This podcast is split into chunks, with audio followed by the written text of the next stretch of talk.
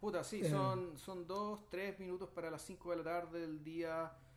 ¿Qué día mierda hoy, weón? Eh, lunes. Lunes 24 de diciembre del año 2018. Esto es Civil Cinema 356, las películas que no nos en avergüenzan. su tradicional podcast navideño. Sí.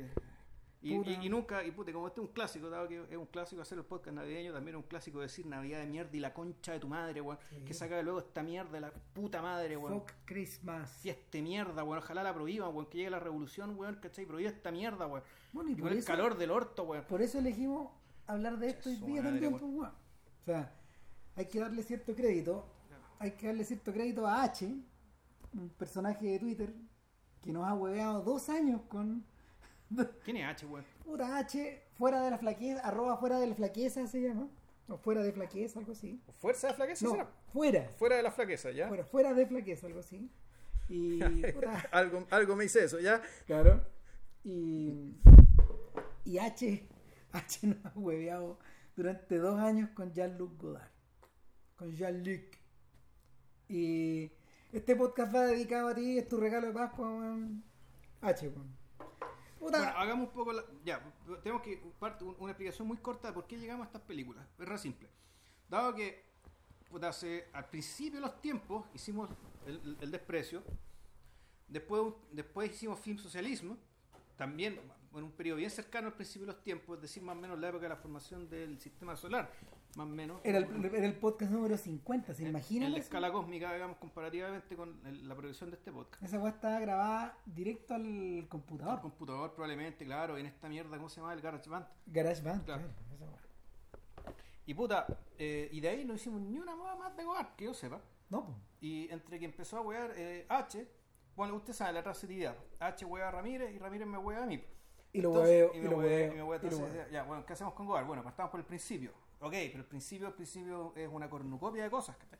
Son, puta, como 15 películas en, Más, como No, 10 cortos, weón. más 10 cortos en, qué sé yo, en, en la década de los 60. Claro. Entonces dijimos, puta, y nosotros ahí aplicamos puta, una categorización charcha, digamos, respecto de bueno, las películas de Goar. ¿Cómo las podemos subdividir? digamos, eh, al menos las películas de este periodo. Claro, entonces la, son muchas. la propuesta era que de estas 15 largometrajes, uno iba a tener aproximadamente eh, 5, 5 y 5, por ejemplo. Pero no resulta un poco así. No, no, porque temáticamente la cosa es así. Hay películas que son abiertas, directas y escandalosamente políticas, que son las que hablaremos hoy. Ah. Eh, están las películas donde, donde pesa más el tema del rol femenino, el, el- el- el rol de la mujer, relación entre hombres y mujeres, con cruzado esto con la- el tema de la prostitución de Europa hacia Estados Unidos. Ese es otro, otro núcleo de películas, y aun cuando todos estos temas están cruzados también en las películas, naturalmente, pero uno puede decir, ya, hay películas donde esta pesa más, hay otra película donde esto pesa más, y está la tercera pata de películas que son ya las que tienen que ver con la relectura de género. Con la relectura del género y con la forma, en el fondo. y de gen- del género y de géneros. Claro. O sea, películas que tú decís, ya, esto es un noir, esto es un policial, esto es, ya sí, esto es un drama, y, y- pero en clave de lugar. Entonces, eh, nosotros decimos, di- dijimos, ya, ok, no vamos a hacer todo esto, esto no, no es un puro podcast, es la locura, así que vamos a, a hablar de cuatro películas, las que nosotros creemos, cuatro películas abiertas, escandalosas y directamente políticas, eh, que hizo Godard en esa década, que son, eh, lo mencionamos en el podcast anterior que grabamos hace dos días, el- Los Carabineros, Le Petit Soldat, Weekend y La Chinoise. De eso hablaremos hoy. Claro. Y, Eh, y no muy largo, porque yo tengo que ir a la Pascua, weón, a celebrar la puta Navidad, weón, ahí a la casa. De, ¿Cómo te liquidan, weón? ¿Cómo me cagan, weón? Eh, a ver, el, el rollo acá con Godard en los 60, que es una cuestión que cada vez que volvamos a Godard en los 60 vamos a abordar un- un- una, una pata distinta, pero yo creo que yo creo que hay dos cosas. Uno, uno es la actividad febril de este weón. O sea, la, la capacidad de la capacidad de ir produciendo en la medida de que va se va deshaciendo de lo otro. Y, y- y cada una de estas películas en cierta medida va encadenada a los intereses que el personaje tiene al respecto en las películas que lo rodean. Sin embargo, Sí, hay, de hecho, es un ritmo tan febril que ahí uno podría, uno podría incluso atribuir que algunas de estas películas, no creo que las cuatro, pero al menos dos de ellas, son en realidad son ocurrencias. sí, Tiene esa impresión. O sea, una agua que se le ocurre, eh, encuentra, encuentra una hebra, la explota hasta el paroxismo la gota, pum, y a otra cosa. y pasa otra cosa. O sea, o eh, sea, eh, creo que es el caso de los carabineros, por ejemplo. No así Weekend. O sea, No, creo que Weekend tiene un- una complejidad mayor, pese a lo extrema que es, pero de eso hablaremos eso después. El, lo otro era que lo otro que tiene que ver es que eh, al contrario de lo que uno cree Godard era harto más en los 60 era harto más vistoso más de moda más en la onda por decirlo de alguna manera eh, de lo que uno piensa o sea y, y estas películas por lo mismo eh, están por ejemplo o protagonizadas o compuestas o la música está compuesta o las cosas a las que se aluden son cosas muy de la cultura popular o muy de la Mm. cultura de masas de la época. Y, y en, y en esa medida estaban en la conversación pública y no aterrizaban como unos verdaderos ovnis. ¿Las cuatro? No todas, pero, pero en general este weón está, lograba estar en la conversación. Eh, O sea, era un, era un, era cineasta mainstream. sí, claro. Hay que- Ahora, así. y uno se pregunta, ¿cómo diablos a este weón le financiaron algunas de estas cosas? Como, como cresta, weón, porque por la misma razón, por esta misma razón, eh, el, no sé, los carabineros, por ejemplo, es un ejercicio radical que está que está sangucheado entre otras producciones más importantes. Eh, él mismo admitía que a veces hacía ciertas cosas con menos gasolina que en otros casos. Gasolina creativa, ¿se entiende? Claro, el puta, y también este, también echaba benzina weón, para que la weá se quemara, Mm. bajando la cagada. Pero, pero a grandes rasgos, uno podría, uno podría distinguir que las películas, las películas que, las películas que Godard dirigió con plata son como tres o cuatro. Una era, una es, eh, aunque tú no lo creas, una mujer es una mujer. Ya. Esa fue hecha con plata y le fue como la callampa. Fue un desastre. La segunda fue el desprecio. Esa, esa probablemente esa probablemente fue diseñada como una película de gigantesco formato, eh, pro- coproducción como entre tres países, encabezada por Carlo Ponti nada menos, con Brigitte Bardot a un lado, eh, con Fritz Lang por el otro, con, Michel Piccoli. con Michel Piccoli por otro y, y Jack también con. Jack Palance en este cuadrado, digamos.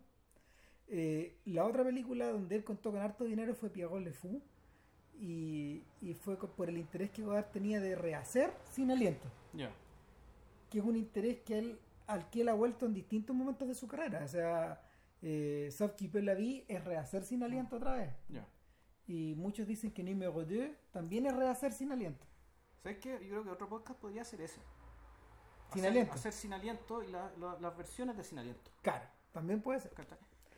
Y el, entonces en Fou es el momento donde este weón lo invierte todo, con mucha, mucha energía. Y, y, y después, ya al cierre, eh, es Weekend. Esa es la otra película que, que él diseñó también con, Con plata. plata y, con, Con y- y- con- y pensándola con, con anticipación y todo. Y, y en medio de todo eso, en medio de todo eso está la jalea, pues en medio Sí. de todo eso están todas las otras. Eh, por ejemplo, eh, Sin Aliento es una película que se hizo sin plata, pero que en el fondo está eh, es una especie de declaración de principio. Eh, Alphaville es, una, es un filme que eh, está inserto por un lado en la serie de películas de Lemmy Caution, que estaban protagonizadas por Eddie Constantine, que, que es como un anti-James Bond, que Claro. existen como ocho películas de Lemmy. Bueno, es que más que un James Bond, yo diría que él es un. Él es un personaje de noir más bien. pero es un agente internacional. Ah, ya. Entonces tiene esa... esa- es- ah, solo, solo los franceses podían construir una wea así. O sea, sí, sí bueno, tiene toda la pista, tiene toda la pinta un Paco de Polar, ¿cachai? Claro. Pero, Pero- pero está, él está inserto en puras intrigas internacionales, con minas ricas, con efectos especiales, eh, eh, a la francesa. Sí, claro.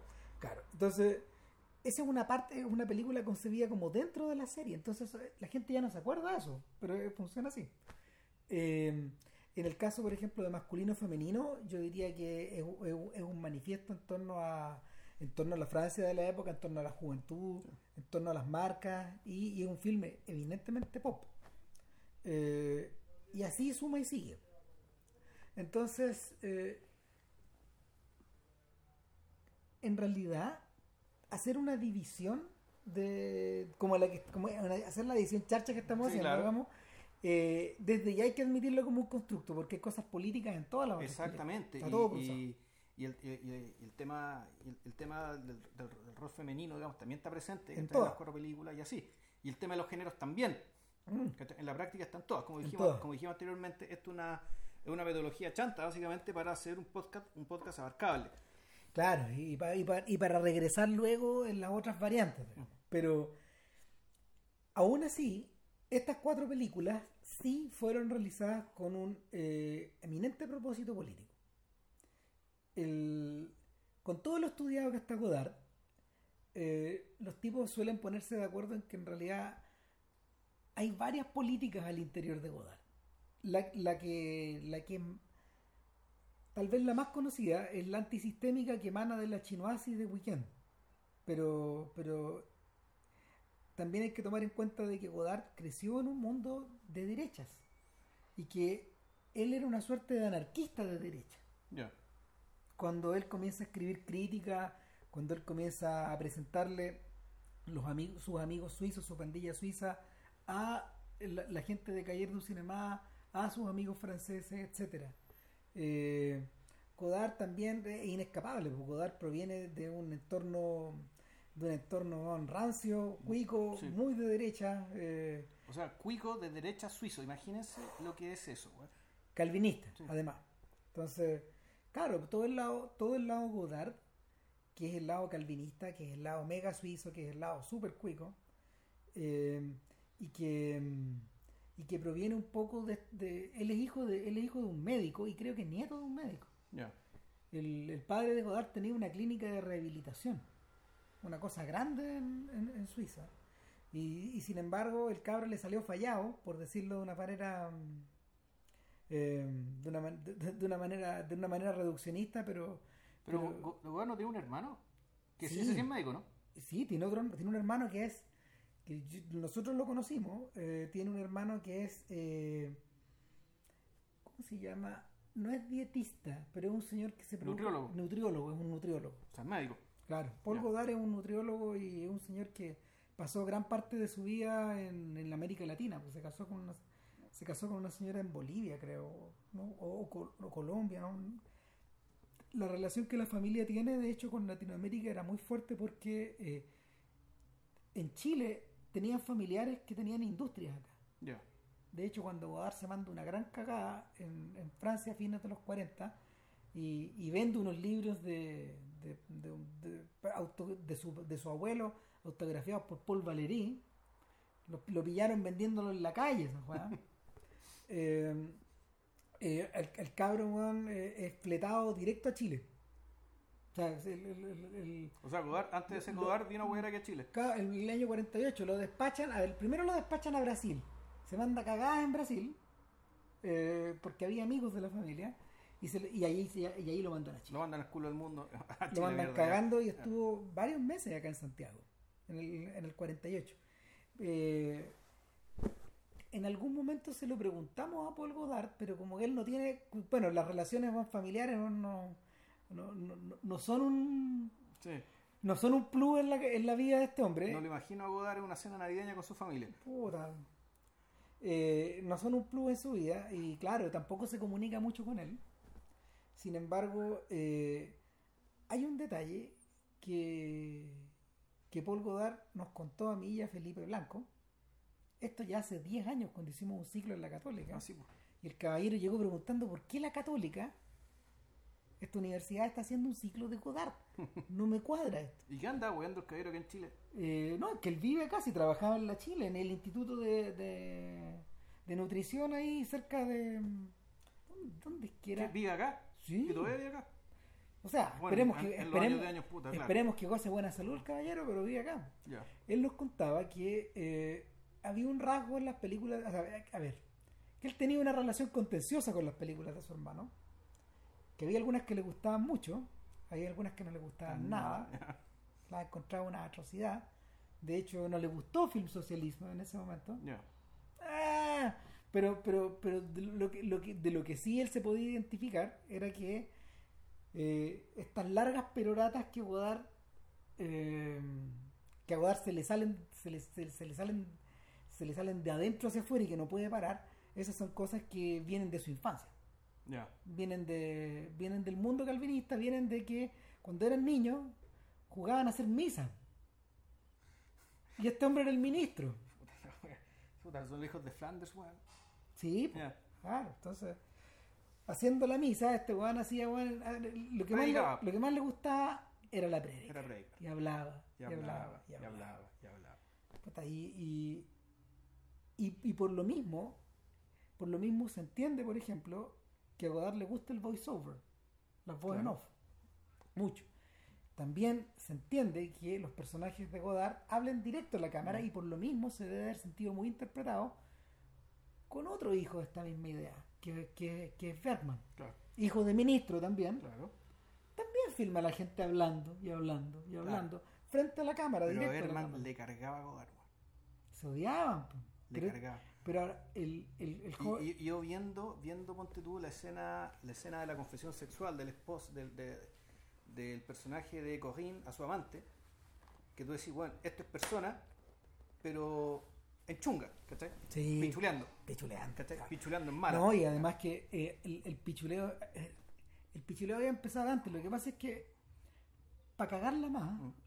Godard fue uno de los primeros tipos en defender a brazo partido a Bergman. Eh, de hecho, uno de sus artículos más famosos se titula Bergmanorama. Ya. Y, y es un artículo es un artículo importante publicado publicado en los 50 en, en- en el, en el mundo de la cinefilia francesa y toda la weá. O sea, es importante. Y, y de hecho, el- algunas de las cosas que, ver, que, que Godard dice sobre, sobre Bergman se aplican todavía a, a todo chancho. Lo leyó, lo leyó a medio a medio. Ya. Sin embargo, 10 años después aparece cagándose de la risa eh, cuando Jean-Pierre Léo y Chantal Goya van a ver una película sueca en masculino femenino y los buenos hablan como no, no se entiende lo que hablan cagándose la risa weón, de- del maestro. Eh, a su vez Bertolucci haría la misma huevada porque en el fondo el conformista es una lectura siniestra del soldadito. Eh, Al punto que, y creo que alguna vez lo mencioné, si Bertolucci, para Bertolucci, para, Bertolucci la weá era tan, era, era, era, era tan perentoria la, la, la necesidad weón, de, de asesinar artísticamente a Godard, que el, el doctor, el filósofo que, que, que, que tiene que ser asesinado en el conformista tiene la dirección de Godard y el teléfono de Godard. Reales. Lo troleó. Ya. Ah, entonces el huevón viendo el conformista, weón, vio su dirección, su teléfono, todo su weá, pues, weón. En el fondo, Godard, te estoy matando a ti. ¿Cachai? Yo Mando a Trintiñán a que te Que mate. te mate. Ya. Claro, para cagarte más. Entonces, el, en, la, en la raya para la suma, todo, todo esto, todo- todos estos pequeños antagonismos, estas venditas y todas estas cosas estaban, estaban como sobajeadas eh, y refregadas como en la cara. El, hoy día muchas veces se se los sentidos se han perdido nomás, pero, pero yo creo que ayudan, ayudan también a, a como a, a situarnos en un periodo donde la, donde de verdad estas querellas, estas querellas ridículas entre los cineastas ocurrían, ocurrían, ocurrían de forma más, más pública que hoy día. Sí, sí, no, bueno, el, yo me acuerdo que el. ¿Quién era? Puta, cuando iba yo a. En, cuando, puta, yo estudié ingeniería y ingeniería hubo, durante muchos años hacía clase de Nicanor Parra. Yo no tenía su curso, pero puta, está Nicanor Parra, yo iba de colado al curso. Pero obvio, claro. Entonces, puta, él también le, dedicó, le dedicaba eh, clases enteras a la poetomaquia, po. ¿Cachai? En el fondo, claro, a, a- a que en realidad es casi un subgénero de la poesía, ¿cachai? Que es la poesía contra otros poetas, ¿cachai? Agarrándose a chuchas, tirándose pesadeces, weón, ¿cachai? Como, como una... En el fondo dándole la razón, un poco dando, dándole la razón a, a Harold Bloom y, el- tema este en el fondo esto es una agonía. Si estas peleas tienen que ver con egos, tienen que ver con, personalidad, pero es un ego, eh, eh, es el ego de estarse empujando para estar más cerca del centro, o mejor dicho, para tú quedarte tú en lugar del centro. Y, estar empuja- em- empujando a los otros, ¿cachai? Hacia el borde. De modo que el juicio y la historia, digamos. Que ahí sí también está la vanidad, te, te ubica a ti, te coloca a ti en el centro. En el centro del canon o del mini canon, digamos, dependiendo del, del, del- del- del ambiente poético digamos, que te, en que te estés moviendo. Y eso, eso involucra amigos y enemigos. O sea, en el En el caso, toda esta gente, toda esta gente efectivamente, bueno, cuando eran jóvenes se querían harto. Eh, y, y, a pesar de que no se vieran, digamos, igual se pescaban entre sí. Años después de, de pelearse a muerte con, con Godard, Truffaut seguía teniendo archivos de recortes de cada huevada que este huevón hiciera. Puta, ¿cómo explicarlo, weón? Y, y, el, y, algo, y, algo, y algo similar ocurre con Chabrol, con Rivet y sobre todo con, con Romer, digamos. O sea, al punto que cuando, cuando Romer se muere, claro, Godard le dedica un pequeño corto. Ahí eh, se entiende, claro, y, se va entendiendo, se va entendiendo cómo se llama la, en la medida de que, en la medida de que lo vaya observando. Ahora, ¿qué pasó? ¿Qué, ¿Qué les pasó a estos tipos al principio? Porque, a ver, en las películas de la Nouvelle Vague casi siempre se recuerda se recuerdan como todas las, todas las todas las obras todas las obras primas ¿cachai? son todas importantes los amantes de Louis Mal los 400 golpes de Truffaut eh, París nos pertenece a la que le dedicamos un podcast eh, está también Le Beau Serge el, bello Sergio de, Chabrol. eh, sin embargo muchas muchas de estas películas que lograron notoriedad, en el segundo intento, en la segunda película que esta gente hizo, les fue como el hoyo. y fueron fracaso tras fracaso, al punto de que para el 62 la Nouvelle Vague estaba reducida a, la ceniza, que o la cagada en el fondo, muy poca gente podía pudo seguir trabajando. Por cierto que Romer tuvo que volver a hacer, tenía que tenía que ganarse el, el pan volviendo a hacer clase y, siendo editor, por ejemplo, de, de, de du Cinema. Lo mismo pasó con Rivet, gente bueno, quedaron votados con, deudas y todo. Eh, Truffaut pudo girar un poco más, pero pero apenas, en el fondo. Eh, después, eh, el, la cuchillada le llegó un par de, al año y medio después cuando hizo La piel dulce. Y en medio de todo eso, Godard filmaba como loco, porque sus películas costaban muy poco. Y, y porque parecía ser que tenía una, una imaginación sin límites, para poder volcar weas que había estado absorbiendo en lecturas guachas, en, en, malas juntas y en, en, en, un montón de querellas en los años 50. O sea, de hecho, Godard dice hoy día, cada vez que habla un poco en clave de esta wea, él dice que en el fondo gran parte de lo que ellos son, o lo que ellos fueron, se forjó en la década del 50 escribiendo compartiendo películas juntos, mirando, yendo al cine, etcétera. bueno, también lo hemos hablado antes. Y lo otro que me sorprende es que todos trabajaron hasta que se murieron. Y los que están vivos siguen trabajando. Sí, y los que están muertos también, pues bueno, a su manera, porque porque la, mm, la influencia de estos hueones, la influencia de estos hueones todavía está todavía se está desarrollando. Eh, mm. Hay cosas en el cine que funcionan muy rápido y que se agotan, pero hay otras que funcionan muy lento. O sea, y el y yo diría que yo diría que las películas que Godard ha hecho en la última década y media, pues esas juegas van a quedar, esas juegas van a quedar para el examen en 20, 30 años más. Yo yo creo que todavía no hemos terminado de sacarle el jugo a los filmes de los 80. O sea, en términos de que de su transmisión hacia efectiva hacia la hora de otros cineastas.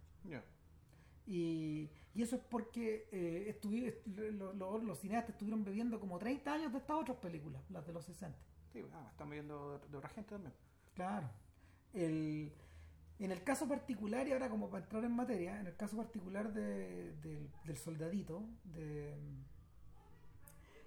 de, de, la segunda película de Godard, esta weá fue hecha con extremada rapidez, muy poco tiempo, muy poco tiempo después de estrenado Sin Aliento y, sin embargo la película no se pudo estrenar durante 3, 4 años en Francia.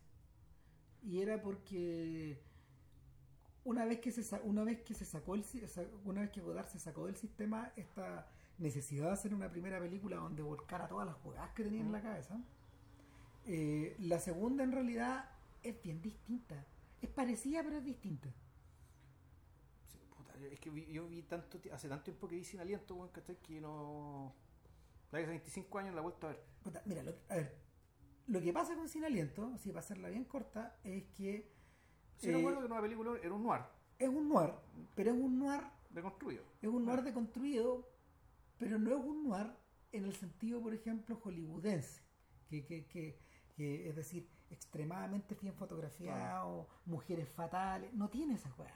Lo que, lo que tiene, eh, las características de ese noir son las, las, las noir del Poverty Row. De hecho, la película está dedicada a los filmes de la Monogram.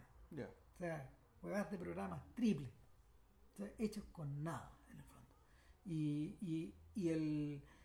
Y, y, y lo que ocurre es que Godard y Truffaut, cuando armaron el, cuando armaron el guion, eh, lo que hicieron fue basarse, basar el personaje de Michel Poicard en, un, en una cosa que habían leído en el diario. En el fondo es una.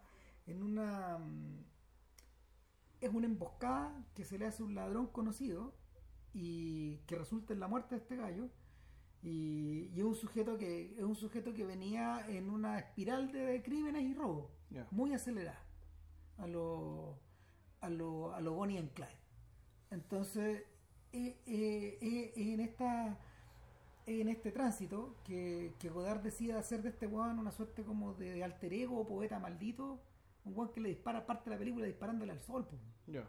Entonces, eh, y es un sujeto que es un sujeto que en el fondo es como una especie de fósforo prendido que se va empezando a agotar y que te quema los dedos cuando se agota por completo. Entonces el guan está ardiendo y no puede parar. Y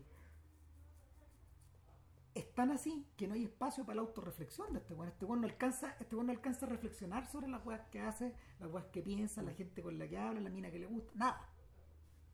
Eh, arrasa con todo nomás. Y, y, y- en esta espiral, de hecho, que, que muere de pie, pues, weón. O sea, lo, no, lo, ¿cómo se llama? Lo acribillan, lo acribillan como en la mitad de una calle, etcétera, y, y, y sin embargo, eh, sin embargo te da la sensación, te da la sensación de que el, de que el personaje en su apuro no tiene, no tiene tiempo como para poder reflexionarse a sí mismo. Es decir, por ejemplo, no le pasa lo que le pasa a Dillinger en la película de Michael Mann, Ya. donde hay un momento en el se detiene y dice, chucha, yo soy John Dillinger. Claro. Que es cuando uno se mete donde los pagos y, y ve su propio mito. Exacto. Entonces, el, lo que ocurre con, con Le Petit Soldat es que el personaje interpretado por Michel Subor, ¿cómo, cómo se llama? ¿Te acordáis? Uh, no me acuerdo. François Henry, da lo mismo. Eh, el personaje de Subor es un sujeto que desde ya parte pensándose a sí mismo. Y, es un, y en ese sentido, sí parece más un noir. Es decir, es como una especie de detective. Claro. O sea, está la voz en off, digamos. Está la voz en off del detective. Esta voz en off tan del noir, que una voz en off, eh, claro, que, que tiene el mismo cinismo respecto del mundo, ese desencanto muy propio del noir. En el fondo, hay hay gente que vive en la basura, haciendo basura, cubriendo basura. Sí. Ve basura por todas partes, digamos, y, esa- y- y eso es lo que se refleja, y y eso es lo que, eso, eso es lo que expresan con su, con su habla, digamos, y este caso, y este es el caso también. Lo que sí, la particularidad que tiene eh, es que el, es un- el sonido ambiente es muy bajo, casi inexistente. Entonces tú lo, que- tú- tú lo que tienes es casi como una película muda sobre la cual hay una voz en off. Eso pasaba, eh, es algo que por ejemplo también Ruiz ha hecho en algunas películas y que, y que finalmente se deriva, eso también pasaba de hecho en los filmes noir pobres de los gringos, Claro. donde, donde tu verdadero insumo era el relato de Claro. este sujeto contándose a sí mismo. Claro, entonces, por, por lo tanto, más allá del recurso, o más o, un recurso, o más bien una característica de producción, si es que esto lo vemos desde la, desde la pobreza, el resultado es lo importante. El resultado es, eh, es que, claro, eh, ¿dónde estás tú como espectador? ¿Qué es lo que realmente estás viendo de primera mano? ¿Qué es lo que realmente estás recibiendo? Es decir, lo que estás viendo es un relato, es, es una especie de relato mediado que además pierde mucha realidad por el hecho de no tener sonido o tener muy poco sonido. Claro. Y por lo tanto, lo verdaderamente, lo, lo- lo cierto y lo real parece ser las palabras. Y lo otro, y, esto, y esto otro que tú estás viendo, claro, es un recuerdo, y es un recuerdo vago y un recuerdo que probablemente también, un recuerdo que se está, que incluso que podría interpretar uno que se está, que se está yendo, ¿cachai? Porque básicamente queda lo esencial, unas imágenes, unos cuerpos que se mueven. Exacto. Y el, es algo tan intenso en Godard que nunca lo olvidó. Y que lo y que enfrentaban a la pobreza total de, de- de- de recursos, el echaría mano una y otra vez. Al punto de que hoy día la voz de este viejo es lo que va quedando. Ya ni siquiera necesita filmar. El Mm. livre d'image, eh, Fabrice Agañó, que es el director de fotos, él diseñó, diseñaron la película con Godard de tal suerte de que Agañó fuera al norte de África a filmar algunas cosas que se necesitaban, pero nada más. El resto, eh, eh, la modulación de los el director de foto trabaja en la modulación de los colores, en, en el montaje de los, de los de las imágenes recortadas, ¿cachai? En reventar las imágenes. E- Esa es la pega que da daño ahora. Bueno, Como un visual consultant. bueno, si fuera por eso, Stratus Cinema, en realidad uno podría entenderla como un- una gran perorata, digamos, ¿cachai? Sí. con las imágenes pegaditas. ahí. Es la misma, weá. Si este weón descubrió, en algún momento del camino descubrió esta weá. O sea, a lo mejor algún día hablamos de eso, pero cuando, cuando este weón, cuando este weón eh, le, lo combinaban a presentar proyectos de guion, el weón no mandaba un guion, mandaba un video. Ya. Entonces, y, y cara raja a esos videos le ponía escenario. Guión, pues, weón. Le ponía escenario de un film pasión y una weá que dura 20 media hora. Y, y contiene imágenes de lo que vamos a ver alguna vez en la película, Ya. transformadas de otra manera, pero ¿Y leído por él? Eh, actuado por él. Porque este el weón está ahí en una, en una mesa de edición, bueno, hablándole a una pantalla blanca hablándole a la nada. Puta, claro, pues, weón. En el fondo, en el fondo es un gran recurso, pero también es una gran joda. Y, y en este caso, mi sensación es que Godard encontró eso rápidamente acá. Eso, eso, eso primero, eh, eso, eso es lo primero que, que salta a la vista en el soldadito, que cuando uno lo repasa es una historia, es una historia también es un poco un- narrada también de un sujeto que vive, un sujeto que vive muy a la carrera, es un sujeto que, que a ver, que trabaja en el mundo del arte, que, que tiene contactos con pintores, con fotógrafos, con músicos. Es un sujeto que bien podría ser él, el propio Godard, si él no se hubiera ido a, a- a París y se hubiera quedado en Suiza, que es donde transcurre la historia. Claro. Pero con la diferencia de que este sujeto es un francés, no un suizo, que vive Claro. en Ginebra, como él, pero que trabaja para una agencia francesa, que en el fondo trabaja porque es un espía francés, po, En paralelo, claro. que en el fondo esa es, es su verdadera pega es esa. O sea, y, y de hecho lo tienen, lo tienen, gracias a sus contactos y gracias a que vive en Ginebra, lo tienen espiando a la gente que circula por ahí. Claro. Y, y, y, y la primera, el, el primer objetivo de esta agencia de mierda, en el fondo, es espiar, es espiar, eh, A los es argelinos. espiar a que los están- argelinos que están encubiertos o que están pasando a la mala Francia Claro. a cometer eh, O sea, que, a, a cometer actos terroristas. o sea que en el fondo hay una célula de inteligencia en Suiza, digamos, dado que Suiza no es territorio francés, por lo tanto, puta, no. Pueden hacer, tienen, tienen una libertad que en Francia no tienen. Claro. Entonces, puta, él está ahí. Son espiando- legales. eh, Está espiando a los argelinos que viven ahí. Claro. Entonces, la, todo esto, el, puta, conoce una conoce una chiquilla, conoce, bueno, a- a- al personaje de Ana Karina, porque un amigo se la presenta. a Verónica, claro. Claro. Verónica, a su vez, no es francesa, habla muy bien francés, es rusa, pero vivió en, en- en- en Dinamarca. Claro. Y eso es Ana Karina, po. ¿Y esa es la historia de Ana Karina? Sí, po, porque, porque es, pa- es hija de ruso, Pero es danesa de es, nacimiento. es danesa de nacimiento. eh, el- Ah, pero genéticamente es rusa. sí, y la vida, y la vida, eh, la vida, el- la, la infancia de ella es muy dramática también. Ella habla que sus padres murieron en la película. No estoy de acuerdo, no, me- no me acuerdo si los padres de Karina estaban muertos, pero sí había llegado a una situación de orfandad y casi vivir en la calle como a los 14 años. Y, y por esas cosas insólitas, porque ella era muy alta, más alta que Godard, de hecho, que Godard, Godard eh, está como entre tú y yo. No, no es muy alto, igual que, igual que Truffaut, Es digamos. un metro setenta y poco, digamos. Y, ya. y, y puede que hasta menos. Ya. Y, y el, el- en cambio no, pues ella era una persona muy alta, muy delgada, de un rostro muy peculiar y, y de hecho eh, como a los 16 años se convirtió en modelo, la sacaron casi de la calle A modelar. a modelar.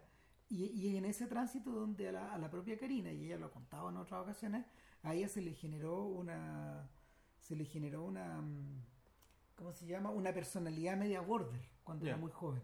Y, y ella tuvo intentos de suic- varios intentos de suicidio mientras estaba casada con Godard y todo. Eh, puta, era precisamente la persona con la que no tendría que haberse Claro. juntado.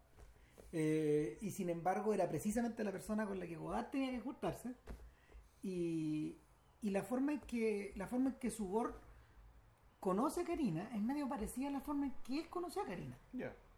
O sea, el weón entendió muy rápido que él tenía que estar cerca de ella. Y que él la podía, que podía convertir esta modelo de, de pasta de dientes o de, o de ropa en una actriz. Eh, sin tener que presionarla mucho para que se convirtiera en una actriz. O sea, vio algo ahí. Y, y claro, su voz se pega como lapa a esta chiquilla, que es Ojo. amiga de sus amigos. Claro, es una actriz de películas no tradicionalmente dramáticas, en el fondo No, ese es claro. punto. O sea, es- porque lo que hace Ana Karina muchas veces es cercano, es cercano, en ese sentido, pues cercano a los modelos de, de Bresson, Sí, creo yo. es un poco así. Sí. O Eh, sea, que no se da mucho entrenamiento para eso. no, claro no que un no. entrenamiento actoral tradicional, necesita otro tipo de entrenamiento. se, se necesita, claro, se necesita alguien que te filme muy bien, se necesita tener una, un- una empatía particular con Sí. la cámara, que esta mujer la tiene. Eh, en fin, el, el rollo es que eh, Godard de alguna manera incluye a, Verón- a Verónica en esta historia, porque era algo que también se le apareció en la vida a él, y, y su voz se comporta un poco como el Godard, como Godard se comportó con la actriz. Eh, hay, a Karina no aparece mucho en la película, tiene como tres escenas importantes y todas ocurren en el departamento, de ella, en un lugar sí. cerrado. Y, y en el fondo, eh, en el fondo, el- la más importante es la escena donde nuestro soldadito le confiesa a ella quién es realmente, las cosas que hace, por qué cree en lo que cree, o mejor dicho, por qué no cree en nada, por qué es tan joven y no cree en nada, eh, por qué es un desesperado. Claro.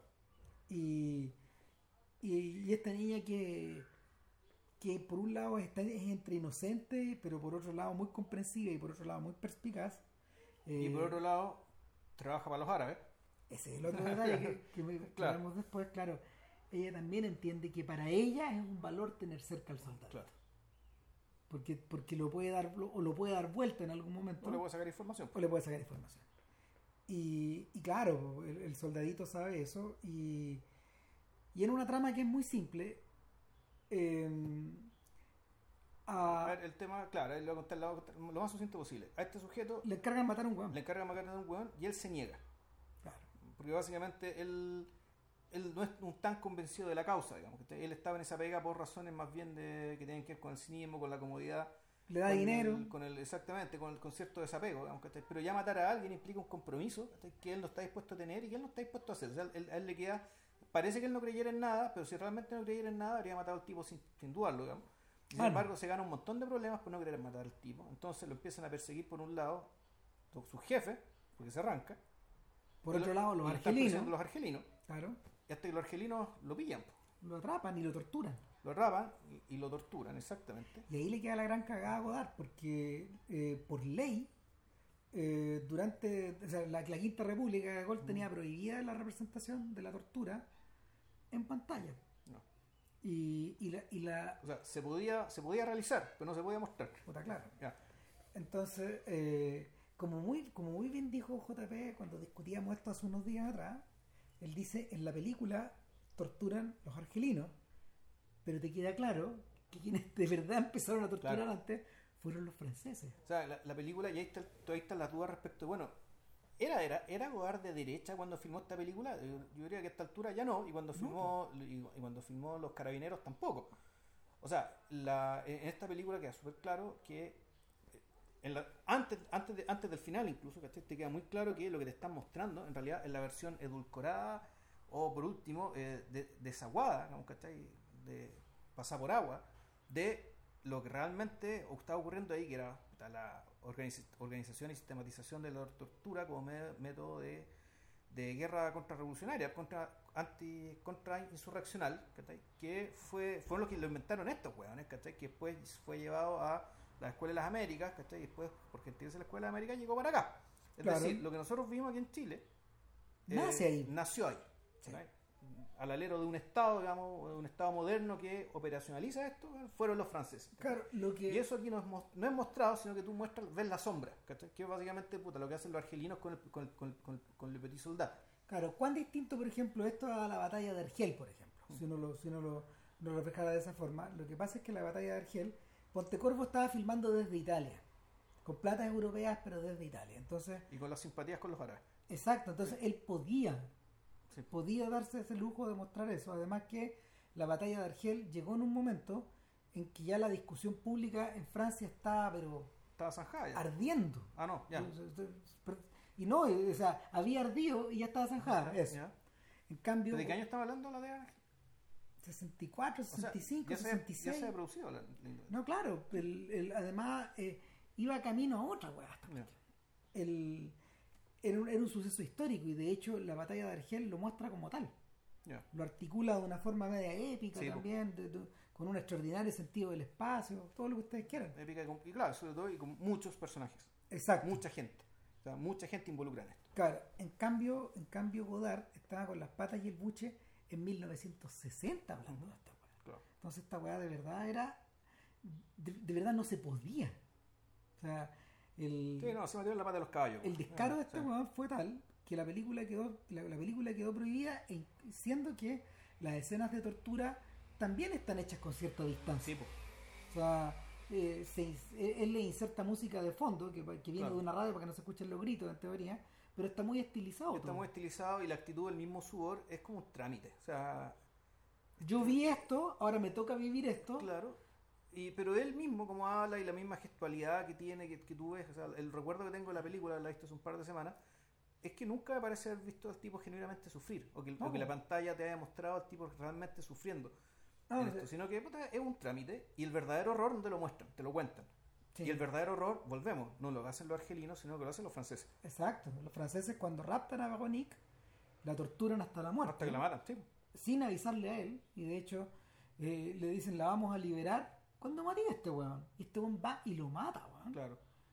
Y, y, eh, todo es- ahora, lo brillante de esto es que esta escena está cortada, está- todo esto está contado en el último minuto y medio de la Claro. película. Sí. O sea, el O weón, sea, cu- o sea, cuando él mata al tipo, efectivamente, eso ya que un minuto. queda, queda- queda nada. Y lo mata después de muchas dudas, con, eh, donde, donde escena pareciera que el weón también hay veces hay escenas que a veces estuviera burlando uno. Sí. Entonces, cuando es la escena del bote, ponte tú. ¿Lo mato o no lo mato? Lo, ¿Lo, mato o mato, no lo mato y la weá, ¿cachai? Y, y tú no sabes si el tipo se da cuenta que lo van a matar o no, weón, y, y este está con la pistola en la mano, delante de todo el mundo, ¿cachai? Y como que nadie, nadie reacciona ante nada.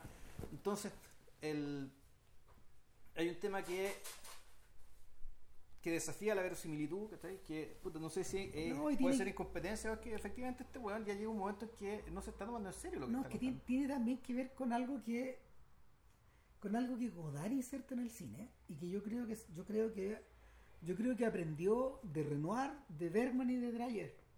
Y en el fondo es que por más realista que intentes eh, mostrar algo, o por más hollywoodense que te quieras poner, o por más o por la o por cuanto más intención tengas de involucrar a la persona, siempre esto va a ser una representación. Sí.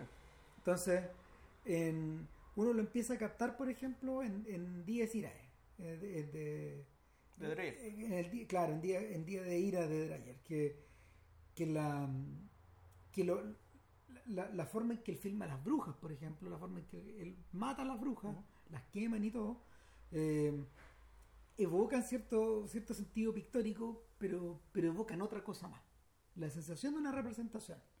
Y Bergman, Bergman trabajó eso en los 50 hasta que lo estilizó de manera insuperable. po. Yo creo que Bergman es el gran maestro de esa weá, junto con Tarkovsky a lo mejor. Pero, pero, pero para. mm, Como Godard necesitaba trabajar con mucha velocidad, en el fondo, escribir, filmar, estrenar casi todo al mismo tiempo. Si Escribir, fuera- filmar, montar. como si todo fuera una pura weá. Claro. Eh, a él le convenía más a él le convenía más operar como Brecht es decir eh, todo un poco la bruta eh, y estableciendo y, y que- y que esa misma que esa misma entelequia, que esa misma fantasía, que esa misma mentira que tú veías ahí en pantalla se notara. Sonaba que fuera mentira, claro. Claro, tenía que ser mentira. Para Bergman, Bergman requería algo más, porque requería, no sé, o sea, eh, no sé, cuando, cuando discutimos personas, eh, claro, requería filmar como lo infinito, no sé, otra weá, digamos, el alma humana, estaba en otra. O sea, y por eso necesitaba que su, que su lenguaje fuera muy depurado, y por esa weá este weón trabajaba tanto. esa. Pero en el caso, en el caso de Godard él no necesitaba trabajar esto porque a él lo ayudaba, a él lo ayudaba, y este weón lo entendió bien, el poder del cine de género. Es que, es que el género te da eso. O sea, el género te da el tiro una, una artificialidad.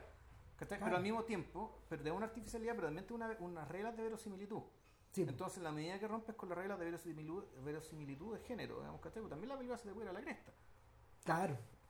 O sea, de hecho, con todo lo bonita que es Van de Part, eh, a Godard se le van collera, se le van collera a la película. Ya. El mismo, el, mismo reconoce que, que gastó más tiempo en las cosas bellas de, de Van Apart que en las cosas sucias de Van Apart.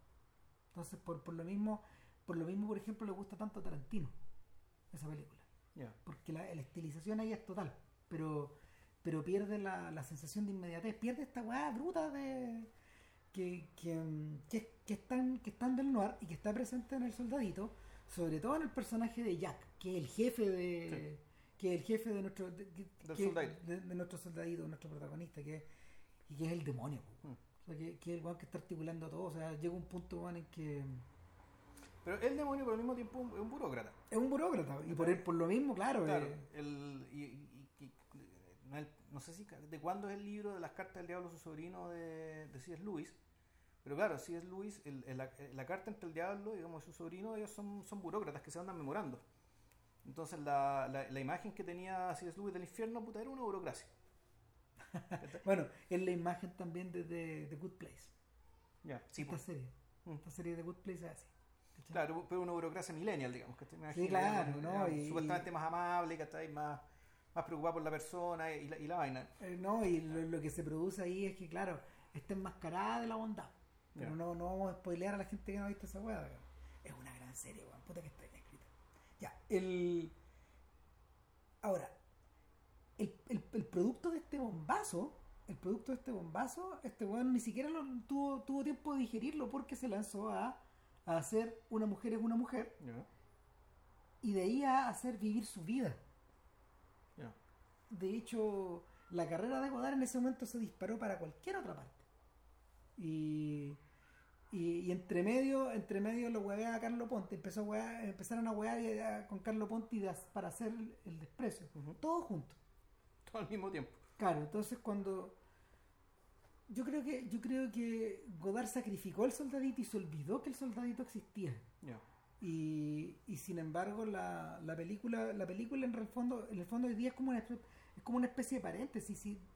Eh, ha sido editada una pura vez en DVD por ejemplo ¿Cachai? y no, y no la han reeditado nunca y lo mismo le ocurrió a los carabineros también es una película que aparece sanguchada en medio de otras cosas más importantes en teoría o sea eh, los carabineros es una película que Ese es del 1963. Tres. ya. que, que se Del mismo año que el, que el desprecio, entonces. del mismo año que el desprecio. O sea, Godard se está descalzando de esto Claro. y hace esto otro. Exacto. Y, y, y esto es antes de hacer banda part y antes de meterse en la logística de hacer Pierrot Le Fou junto con Alphaville. Ya. Uno encima de otro, uno encima de otro. Y entre medio peleándose con Karina. weón. Ya.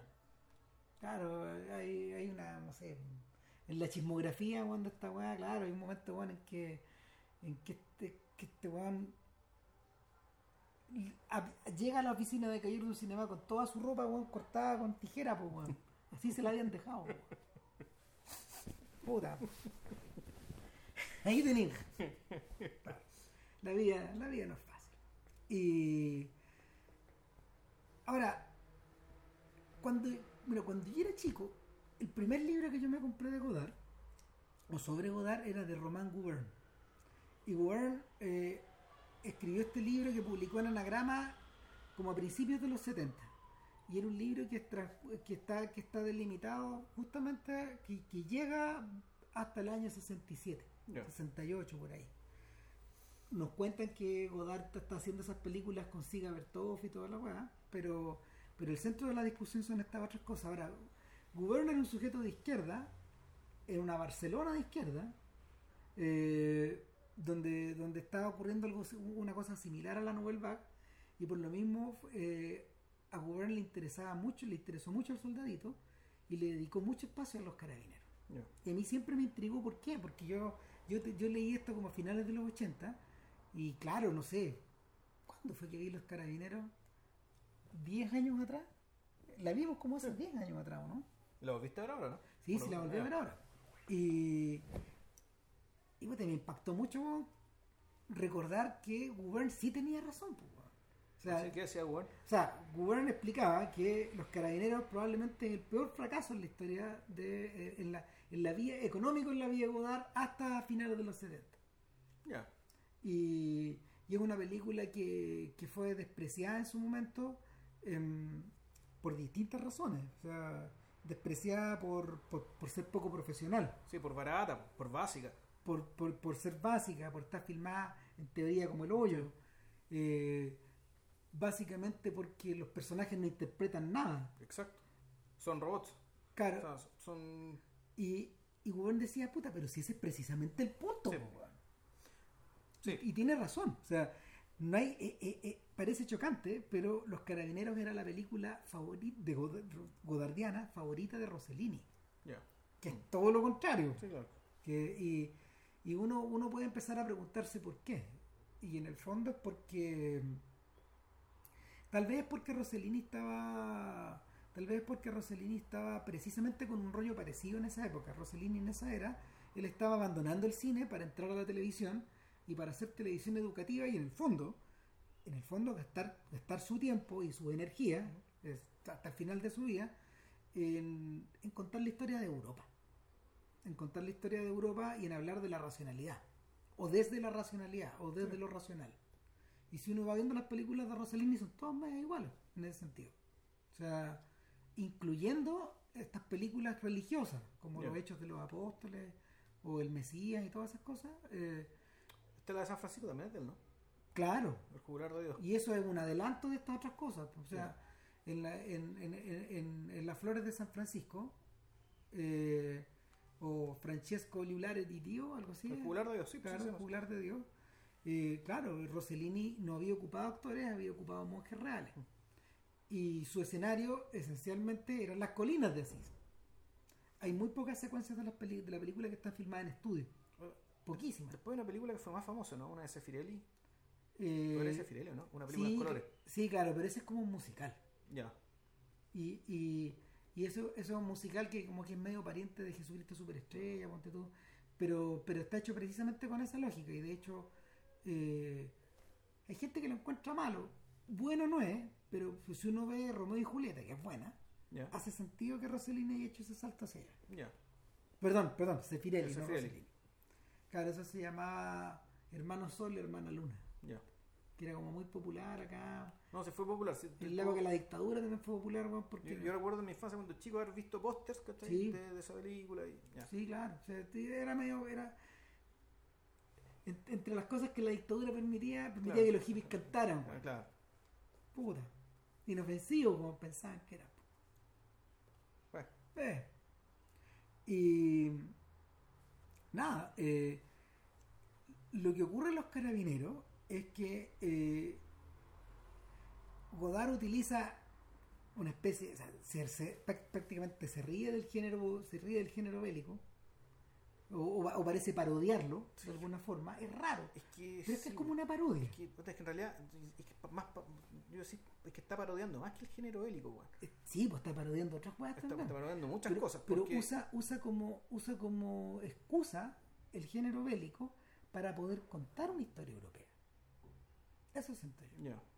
Ahora- No, yo creo que más que contar una historia europea, lo que él está contando es un ciclo, básicamente un ciclo de explotación y, y- respecto de una que, que sufre una clase en particular, que es la clase que vota por el fascismo, además. sí, sí. Es, la- la- una clase es- que es casi el lumpen, digamos. Esto es, esto es menos que la clase obrera. Sí. No, es el lumpen, en realidad más bien el lumpen. El- la, película, la película está filmada en un basurero.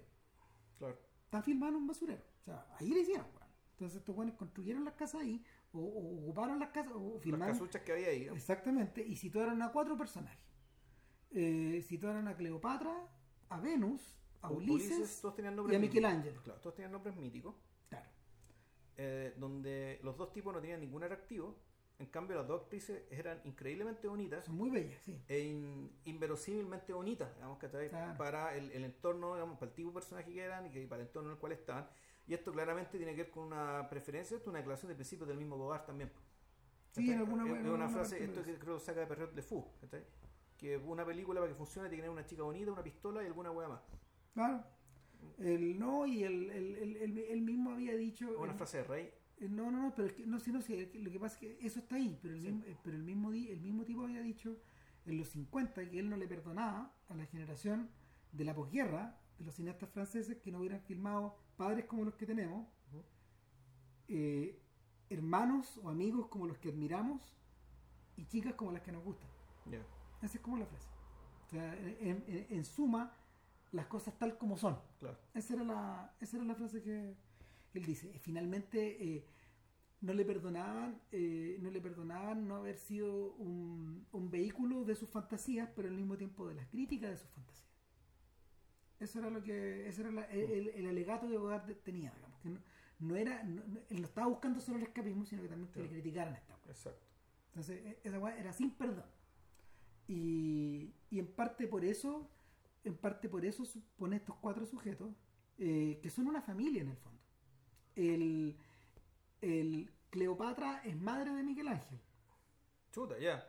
Sí, es- es- eso, hoy día viendo la película me acordé, weón. Cleopatra es madre de Miguel Ángel. Lo que es un disparate porque son todos más o menos de la misma edad. Exacto. actores. O sea, Sí, en el fondo parece una pandilla amigos, digamos. Exacto. Y, y, el, y, la, y la joven Venus es como la pareja de Miguel Ángel. Ya. Sí, Entonces uno puede suponer que, eh, que ¿cómo se llama? Que, que Ulises o es su hermano o es su padre, una cosa así. Claro. O puede ser el padrastro, como la nueva También, pareja, digamos. también pero- puede ser. O sea, sí, hay una relación de un poco de subordinación del chico respecto al grande. Algo. Algo. No tan directa, digamos, tampoco. Bueno, y es que como día- el lumpen, tampoco, eh, como claro, es. o sea, eh, es- puta, en el fondo, el- son personajes donde puta, no, no, no está muy claro cuál es el código relacional. No, para nada, no. En absoluto. Eh, lo que sí, lo que sí no hay, por ejemplo, eh, sí es no hay política sexual acá. No, no está esta idea de que no hay cosas freudianas, no, no, no, no, es lo que es nomás, esta gente está ahí situada. Están los hombres que se van a la guerra y están las mujeres que se quedan. Exacto, y un día, Y a los hombres que traen cosas y las mujeres que desean a cosas. propósito, a propósito de eso, un día llega al basurero eh, un, una- un Un jeep, jeep, y de ahí se bajan dos carabineros, dos sujetos muy similares a estos otros, Claro. Pero uniforme. y un uniforme, Uniforme chanta. es un uniforme chante, un poco, un poco el uniforme de, la fallo, Claro. de esta cosa negra, y eh, hay, una, hay una cosa media, hay una cosa media prusiana también, Una boina de mierda, claro. unas una, una, una- unos fusiles viejos, Claro. ¿cachai? etcétera, y estos weones le dicen, ha llegado una carta del rey, el rey los está reclutando Claro. y nos vamos. Y, y bueno, ¿y, y qué me van a dar? Bueno, ustedes van a conquistar el mundo, se pueden traer el mundo. Pueden traer, pueden traer todo lo que quieran. O sea, al fondo es saqueo. Claro, Ustedes, que no son nada, el rey les habla. De partida la- está la promesa esto de, que- de la insignificancia vamos acá por el hecho que el rey te convoca. claro. Y, y así pican. ¿Pero por qué? ¿Qué me quiere decir el rey? ¿Pero por qué? Pues, Y después, efectivamente, otra pregunta que hizo Ram, bueno, el- viene ya. el- la recompensa por su por, por, por aquí hacer lo que el rey les pide, digamos, que el saqueo. Claro, eh, viendo esta me acordaba de ese chiste de Asterix, el, el chiste de ah, únete a la legión, te dicen, vas a conocer el mundo, te dicen, ¿te acordáis que son los, los soldados que hacían esa que weá? te andan quejándose en la... Claro, ve eso, Eso es, sí. claro, entonces y ahí asalta, ahí asalta la primera, ahí te cae la primera teja, pues dije, chucha, este proceso en realidad se viene repitiendo desde hace 2000, 3000 años. Claro, O sea, es la historia del mundo. exacto. Es la historia del mundo, saquear el mundo es la historia Exacto. del mundo. Es la historia bastante. O sea, lo- los ilusos liberales dirían que, claro, eso se acabó cuando empezó el libre comercio entre los pueblos.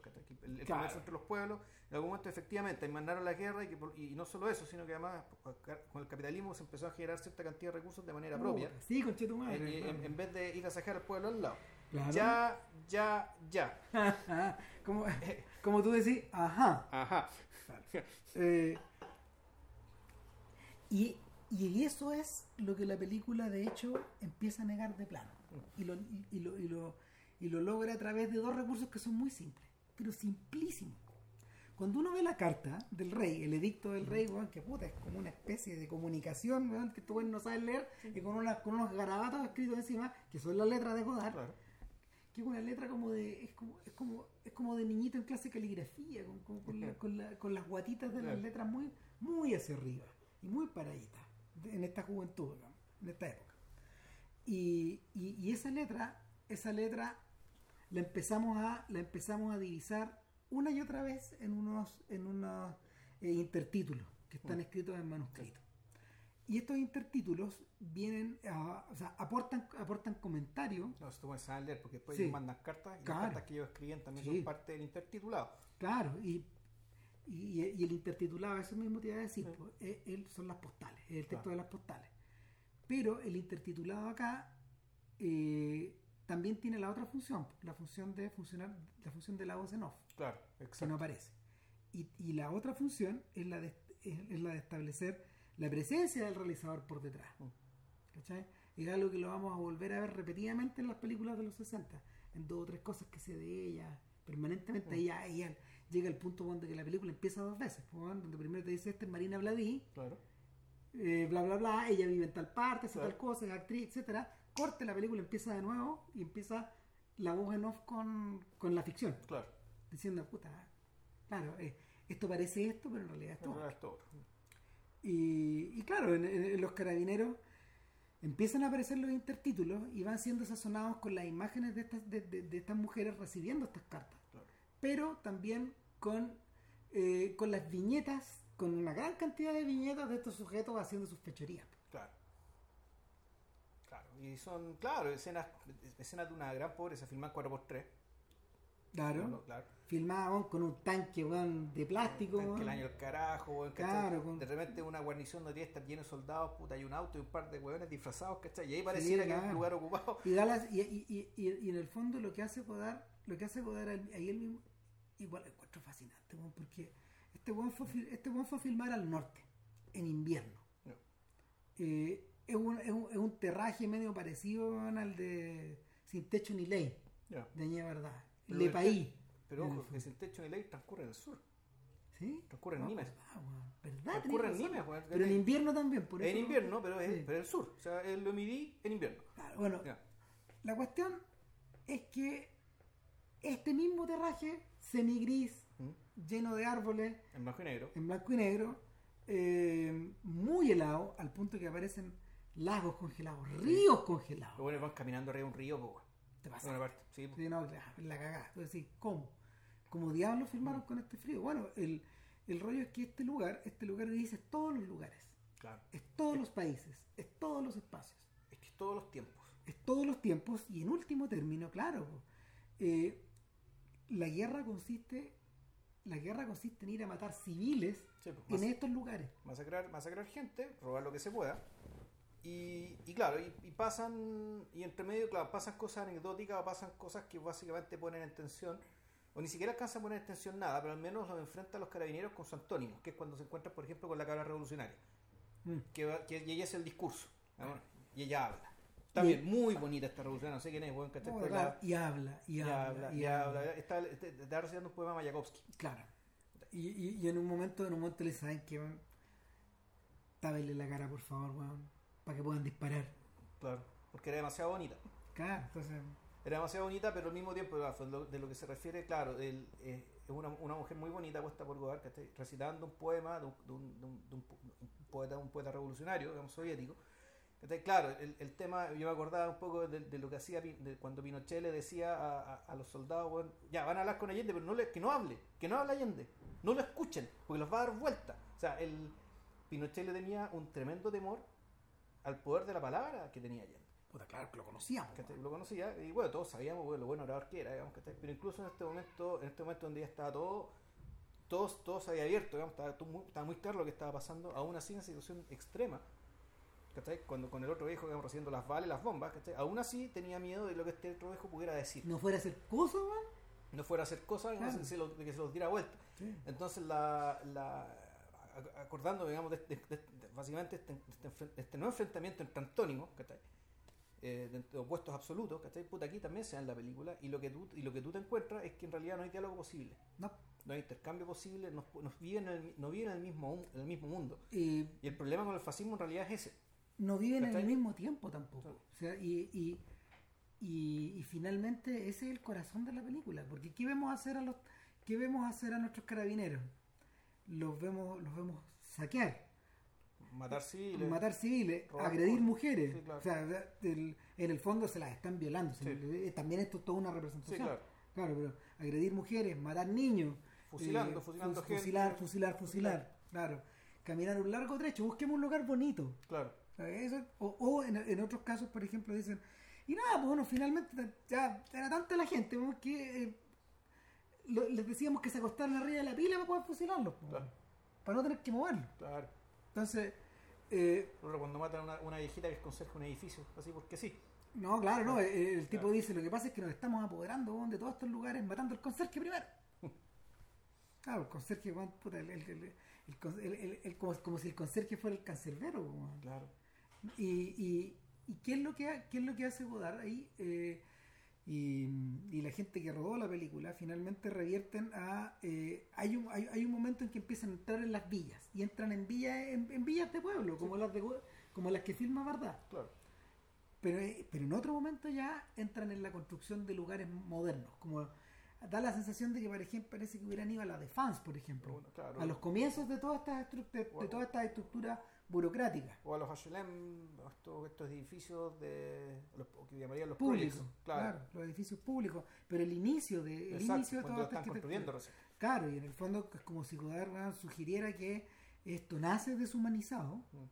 y, y, y- y finalmente es conquistado por animales. Claro. O, o- o lo que está diciendo es que la supuesta nueva Europa ¿cachai? que están haciendo ¿cachai? con este tipo de construcciones, con esta masificación, eh, no está libre de, de lo que viene. No. O sea, de esto que estoy contando. Puta, y estamos hablando, estamos hablando los cuántos, a 55 años después. Claro. y, y está claro que no está libre. Cuando, claro, cuando yo, yo imagino que había cierto optimismo respecto de la. Porque a eso puede ser que esté respondiendo, al optimismo del nacimiento, de lo que, de lo que está haciendo el nacimiento de la Unión Europea. Que se llama Comunidad Económica Europea. En aquel entonces no sé cómo se llamaba. Después, cuando éramos más chicos, se hablaba de la Comunidad Económica Europea. Y después se pasó a llamar Unión Europea. Sí, Y claro, es un proyecto sumamente optimista que pretendía efectivamente que esto que le estaba mostrando Godard se iba a acabar para siempre. Es decir, el ideario de la paz perpetua de Kant se iba a conseguir. Y se iba a conseguir en los- en la- gracias a las repúblicas democráticas o republi- eh, al, al- al sistema republicano aplicado en democracia liberal, digamos que está en los países europeos, porque como decía Kant, nunca ha habido una guerra entre dos países democráticos. Puta. ¿cachai? Eh, y lo dijo y puta, si no es del todo cierto, pegan el palo. Sí. O sea, países así que son genuinamente democráticos, porque, porque la gente, si le da realmente el derecho a votar y elegir, ni cagando iría a la guerra. Ni, ni, ni No. cagando iría a una guerra. Ni cagando. O sea, lo evitaría. O sea, lo que existe, lo que, lo, que, lo que Kant no podía prever es que al interior de estos países democráticos existen mecánicas, mecánicas que permiten darle la espalda a lo que la gente piensa. Claro, pero aún así, pero es que, es que ni siquiera, porque puede ser que, claro, que haya un país agresor abiertamente, pero la democracia igual funciona, igual te impide, ¿cachai? A menos que ya tengáis todo muy cooptado, muy comprado, atacar directamente a otro país democrático. Es decir, Estados Unidos, por ejemplo, pudo hacer el golpe en Chile, pero lo hizo por debajo. Claro, O sea, si hubiera Estados Unidos invadido Chile, es probablemente la misma democracia estadounidense no te lo permite. Mm. Y por eso las invasiones que hace Estados Unidos, ¿cachai? Puta, Todas tienen la misma lógica. y, no, y son a países no democráticos. No. ¿cachai? Ahora, Ahora, eh, debe haber excepciones, aquí hay gente más ducha en, en política internacional y qué sé yo, que no, nos podría decir algún, alguno otro contraejemplo, pero el principio general que estaba detrás del tema del, del- del tema de la Unión Europea y la, y la paz perpetua se sostenía sobre esos supuestos, digamos, ¿cachai? Y lo, y, lo, y lo interesante es que Godard en ese mismo momento dicen, no cabrón, bueno, ¿cachai? Esto, lo que está detrás aquí esto es más antiguo. Es más antiguo y se vale de mecanismos de dominación, ¿cachai? Que son que van a reaparecer en la medida de que haya gente como los personajes que te estoy mostrando acá. Y en la medida de que la relación de estas personas con el poder, ya sea en el nombre del rey, ya sea en el nombre del presidente de la república, digamos. Ya, ya sea como designes ¿cachai? a la cabeza de la pirámide social, eh, o política más bien, en la medida que hay una relación, eh, eh, eh, la relación que, esta relación de subordinación y de reverencia mítica ¿cachai? al personaje que está arriba, esta gente va a seguir estando dispuesta a hacer estas mismas hueadas de nuevo, ¿cachai? Y de nuevo, y de nuevo, y de nuevo, y de nuevo. en el y es, y es por eso en el fondo que es es por, es por eso que el centro moral de la película son los carabineros no nuestros carabineros no eh, no Miguel Ángel ni Ulises, Ulises. sino que los otros Los que los reclutaron. Ah, eso weón. esos son los guanes que tienen la sartén por el son, claro, son los verdaderos, eh, eh, que ellos son los verdaderos agentes del Estado. Ellos son el Estado. Sí. Ellos son lo que queda. Incluso cuando no queda nada. El- en determinado momento regresan después de muchas penurias Ulises vuelve sin ojo sin un ojo a decir un ojo. Y pero interesante, pero ¿lo trajeron en el mundo o no trajeron en el mundo? Y aquí hay un apunte de Godard también, eh, bien bonito y bien radical y también muy barato. Puta, lo trajeron, pues. Y lo trajeron, una maleta llena de postales, llena de fotos. Entonces, claro, ahí Godard está hablando de otra cosa. Godard está hablando básicamente de la de, las imágenes, ¿cachai? y del, más que el poder y el uso de las imágenes como sucedáneo del objeto, como estimulador de los deseos, ¿cachai? como, como un tesoro en sí mismo. Claro, es, algo que le- es una metáfora que le habría encantado a André Bazán. O sea, y, y, que- y que- y que es interesante. eh, de todos los cineastas de la Nouvelle Vague, de todos, de todos, yo creo que eh, el que menos tenía, el que menos estaba de acuerdo en vida con Bazán fue Godard siempre. Romer le tenía una. Para Romer era como su padre, entonces. Era como su padre espiritual, entonces no. No, no había forma de pelear con él. De hecho, Romer filma como filma por reverencia a A Bazán, a Renoir y a Rossellini. Entonces todo eso, de, todo eso proviene de ahí. Y, y, y Romer tiene mucho texto teórico en torno a eso y que, que refrenda todas estas ideas de estos viejos. Eh, en el caso de Truffaut, eh, la deuda era personal. O sea, Truffaut es Truffaut por pasar. Porque Bazán lo adoptó. Claro. Pero, pero Godard no tenía eso. Godard mira a este buen de lejos. Y, y cuando y cuando cuando Bazán hablaba del plano secuencia, Godard hablaba del montaje. Claro, cuando, cuando Bazán hablaba de, eh, de que en el fondo la cámara eh, es, eh, es subserviente de la realidad, Godard decía que no, que era al revés, que esto, esto era artificio. Mm. ¿cachai? Y sin embargo se juntan, en el, se juntan en el, al final. O sea, el- y el, la, la metáfora esta, la metáfora, ¿cómo se llama? De la de, de, cuán, de, de cuánta re- de cuán atrapada está la realidad en la imagen a través de estas postales, eso es fascinante. Claro, pero además, que además eso te permite otro- otra cosa que pasa después, ya que tiene que ver con algo que históricamente es cierto, que en buena medida la ilustración europea, eh, que, que nace en el siglo XVIII, pero que en realidad se, se nutre, en el fondo, y, y- y logra, o más que logra, genera intentos relativamente exitosos, conocidos de ordenar el mundo, digamos, ¿cachai? a partir del saqueo, a partir del saqueo colonial. Sí. Es decir, la el- buena parte del progreso científico, sobre todo que, que fue empujado por Francia e Inglaterra, principales potencias coloniales, fue en buena parte a partir de su voracidad, de esto de ir a todos los rincones del mundo, de traer muestras de animales, traer muestras de plantas, de, en el fondo, conocer el mundo para después ordenarlo. Ordenarlo a, través de distintos sistemas, las distintas ciencias que se estaban generando. Es una consecuencia del enciclopedismo y del racionalismo. O sea, el enciclopedismo, que el, el el enciclopedismo como idea realmente se llevó a la práctica en serio a escala global gracias al colonialismo y al imperialismo. Sí. ¿Por qué? Porque básicamente pudieron tragarse el mundo completo ¿cachai? para decir, ya, ahora sí conocemos el mundo y ahora necesitamos ordenarlo. ¿cachai? Y necesitamos inventar taxonomía e inventar ciencias para estudiar, para, para estudiar esto. Y ese desarrollo, eh, ese desarrollo científico, esa parte del desarrollo científico se debió a el saqueo. Ahora, dentro de, este, dentro de este cuento de horror, los carabineros dejan espacio para... en algún momento tratan, ¿cachai? Si se hace el intenso de empezar a categorizar las fotos. Entonces, lo bonito de, recurrir al tema de las fotos, aparte de la reflexión sobre, la pelea con Bazán, digamos, ¿cachai? Y lo que pensaba Bazán respecto a las ideas eh, y, y- el poder de las imágenes, también tiene que ver con hablar del proceso, en este caso abrupto, de tratar de lograr un orden del mundo. ¿cachai? Porque en algún momento eh, eh, esta familia de esta gente del Lumpen, digamos, estos cuatro personajes míticos, ¿cachai? Eh, muy básicos, tratan de, hacer un orden y sin embargo el orden se va al carajo y terminan botando las cartas por todas partes. Se Claro, madre, orgánico, cuando los buenos los tiran para arriba, chao. se va toda la mierda, ¿cachai? Y el fondo aquí esto, esto no es importante. Ahora, eso coincide, weón, en que, bueno, ¿y dónde está la plata? Llega un momento en que las mujeres Claro. preguntan. Y, y el- la distracción dura, claro, hasta que lleguen de nuevo los carabineros Claro. y les calzan una medalla. Puta, como honorables Claro. ciudadanos del imperio, weón. O por sus servicios, etcétera. Claro. Sin embargo, eh, estos huevones les prometen una cosa. El rey dice que la plata llega cuando la guerra se gane, Mm. cuando la guerra se acabe. Y en algún momento ellos ven, puta, unos fuegos artificiales en el cielo. Se acabó la guerra, Claro. weón. Corren, corren hacia la ciudad, pero está el caos. Las pelotas, claro, en el fondo estalló la guerra civil. Claro. Y no es que están siendo invadidos, están siendo invadidos, se produce una guerra civil y donde ni siquiera están derrocando al rey. Porque la figura del rey parece que no se toca, sino que lo que cambia, ¿cachai? Bueno, cuáles de los chupamedias del rey, digamos, que está el que va a terminar mandando. Los carabineros les dicen a sus alumnos, se perdió la guerra. Claro. Puta, pero... Y, y proceden, weón, proceden a, las mujeres, las mujeres desaparecen en Claro. momento. Se desaparecen y son víctimas del pillaje.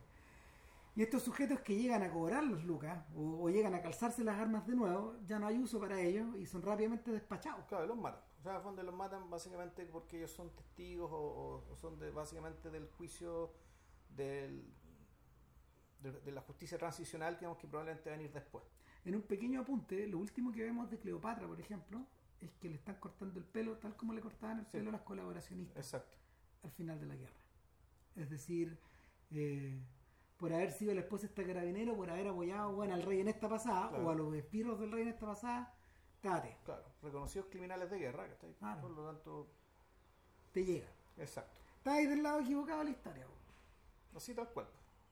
Si sean, no decir siendo inocente, pero algo parecido.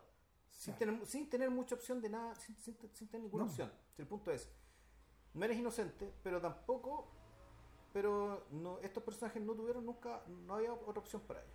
No, Nunca la hubo. Entonces, en buena medida, claro, eh, uno, uno podría decir que esta película en realidad es pura fuerza de la gravedad, ¿no? el, tal vez hay un elemento medio determinista en lo que les ocurre a los personajes protagónicos de las películas de Godard de esta era, porque muchos de ellos, muchos de ellos parten condenados. O sea, Poacá, Poacá parte condenado por su propia aceleración, por ejemplo, en Sin Aliento. O Pierrot eh, parte condenado por, por entregarse, por entregarse a vivir como él quiere Mm. por vivir de acuerdo a, lo- a lo- a las cosas que él sueña, un señor como de 40 años, más o menos, un poco menor que nosotros, padre de familia y todo, deja a su familia, weón, se va con la niñera, Claro. y, y va a dejar la cagada. Dejar- Va a bajar la cagada, hasta que dé, ¿cachai? Y a sabiendas de que esto va a terminar en una explosión, pues. Sí. literalmente. Algo parecido también le sucede, pero durante un periodo más acotado de tiempo, a los jóvenes de masculino femenino. Pueden hacerlo en la medida de que sean jóvenes, antes de que crezcan, antes de, antes de llegar a la adultez. ¿Cachai? Porque mueren, esa, esa, esa faceta de ellos muere ahí. Una vez que llegan a la, a la- a la adultez, de alguna forma mueren. Y empieza a existir este otro, el cadáver de permiso, al cual se refiere eh, Lenin y, y la frase que recoge la frase que recoge eh, Godard para Sin Aliento. ¿Cachai? Mm. Y el y eso precisamente se convierte en el centro de la discusión del chinoas. Que igual es sorprendente, weón, porque No, eh, yo esa película... eh, tú no te acordás de nada. Me acordaba muy poco. Lo, lo me, acordaba, me, me acordaba de la escena cuando la, la, la personaje protagonista, Anne Biaseski, que no me acuerdo el nombre, el nombre del personaje, digamos, pongámosle que es Anne, eh, se, se encuentra, claro, con el intelectual profesor argelino. Que es una de las sacadas de chuchas más memorables que, he visto en mi vida, pero, pero claro, en la, cu- cuando vimos la película, yo me acuerdo que creo que la vimos en el cine, eh, ¿o no? No me acuerdo. Yo, yo no, no, yo creo que yo creo que la vi en la tele. Ya. A lo mejor tú la viste O en el la, cine. o la prestaste, o la dieron en algún momento en el cine La Católica, pues, que, que la haya visto ahí. También la dieron ahí. Claro, la dieron ahí. Y que. Claro, o sea, percepción número uno. Uno siendo joven, ¿cachai? Tú decís, bueno, ¿cómo eran los jóvenes que de hace 30 años? ¿cachai? En esa 25 época. años. Ahora, es de hace 50, pero. A claro. 25, claro, esto era a mediados de los 90, ¿cachai? Principios de los 90, mediados de los 90, ¿cachai? Puta, ¿cómo era la weá en 1967-68? Esto era antes de mayo de 68. Claro. No es durante, es antes de mayo de Ahora, 68. claro, eh, a propósito de eso, también hay, que, hay que deshacer un- una suerte de mito. Eh, la Chinoise es una película que se identifica mucho con Mayo. Y anterior. Y anterior, un año por lo menos. Exacto. Un año por lo menos. Lo que pasa es que la película prefigura muchas cosas de Mayo precisamente porque Godard llevaba como un año juntándose con los cabros de Mayo. Sí.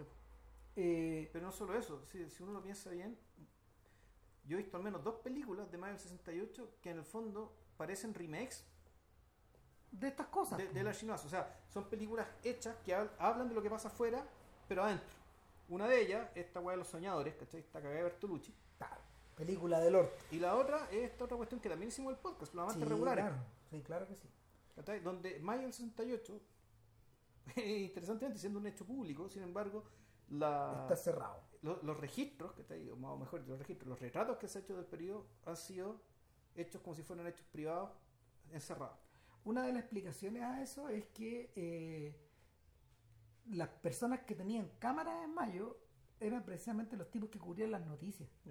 Entonces los registros que hay de los disturbios no están mediados por los cineastas. En algunos casos los cineastas estaban como Truffaut discutiendo weón, cómo salvar al Anglois, Claro. que es el comienzo de mayo, en febrero. Exacto. Entonces estaban metidos en un, en, una, en un atado distinto. Ahora, mayo los pilla en Canes, Y filmando Becer Volé, Volep, sí. Besos Robados, también filmando eso. Y eh, mayo los pilla En el Festival de en el Festival de Cannes, en el festival. Mm. O sea, y el punto de que, claro, eh, declaran los estados generales del cinema, de tache negado de cinema, weón, y, y, y el y se acaba el festival. No hay ganadores, no hay competición, cagó todo. Se weón. declara desierto, o sea, toda la concha. su madre. Claro, claro. Entonces, eh, sin embargo, eh, hubo gente, por ejemplo, como Godard que salió a la calle, otros como otros como otros como, como René que estaba en las barricadas, y otros como Marquer y como Godard que, que junto con los propios cabros hicieron esos cinetracks, esta que son una mezcla como de de fil- filmes en filmes muy primitivos donde eh, eh, grabados en 8 en 16 muchas fotos fotos recortadas de los diarios fotos filmadas filmaciones de los diarios y cosas así y eh, eh, el equivalen un poco equivalen un poco estos ejercicios de Siga Bertov ¿te acordáis que, que Bertov también trabajó en algún momento con con Siberto, ¿el grupo o Siberto el no, hombre? el hombre Ya. que en el fondo equivalen a, a cosas como muy abstractas. Y, y- y la idea era construir a partir de la nada, construir algo a partir de la nada en un periodo muy rápido de tiempo y donde no hubieran autores. Ya. Donde ya no, no había autor. Entonces, claro, para poder llegar a eso, Godard ya había pasado por todo esto otro. Y antes, de, antes incluso de eso, lo que sí había pasado, y es que por eso en el fondo termina casado con Anne Biesensky, es que eh, a consecuencia de masculino y femenino, Godard había estado entrado en, en- en conversaciones, en relaciones, se le acercaron los jóvenes maoístas de Nanterre y, y de La Sorbonne y, y la, mm, la conversación pública en torno a las universidades en el 66 creció, creció, creció, creció. Y, y ahí es donde en el fondo se sembraron las semillas de lo que vino después y donde este buen tuvo una idea.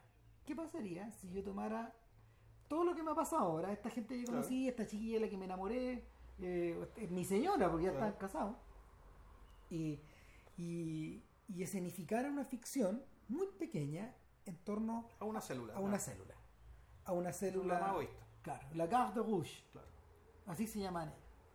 Y, y esta Guardia Roja que publica, que publica un panfleto que se reparte en la Y calle. tiene sus libritos de Mao ahí, que ustedes los reparten como si fuera la Biblia. Exactamente.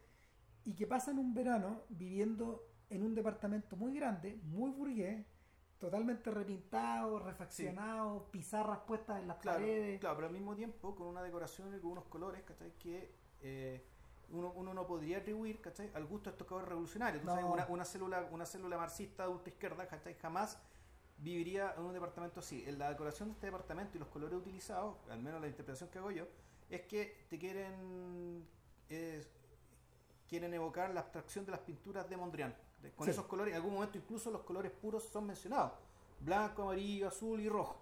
Y es algo que, y es algo que Godard eh, entiende desde que empieza a hacer películas en colores. Brillante la weá, porque eh, él, empieza a hacer- él empieza a filmar en color, pero utilizando la- los colores de, de su bandera. Mm. O los colores de las banderas. En el fondo, que son, en gran, su gran mayoría son blancas, azules y rojas, casi todas las banderas. Un buen porcentaje.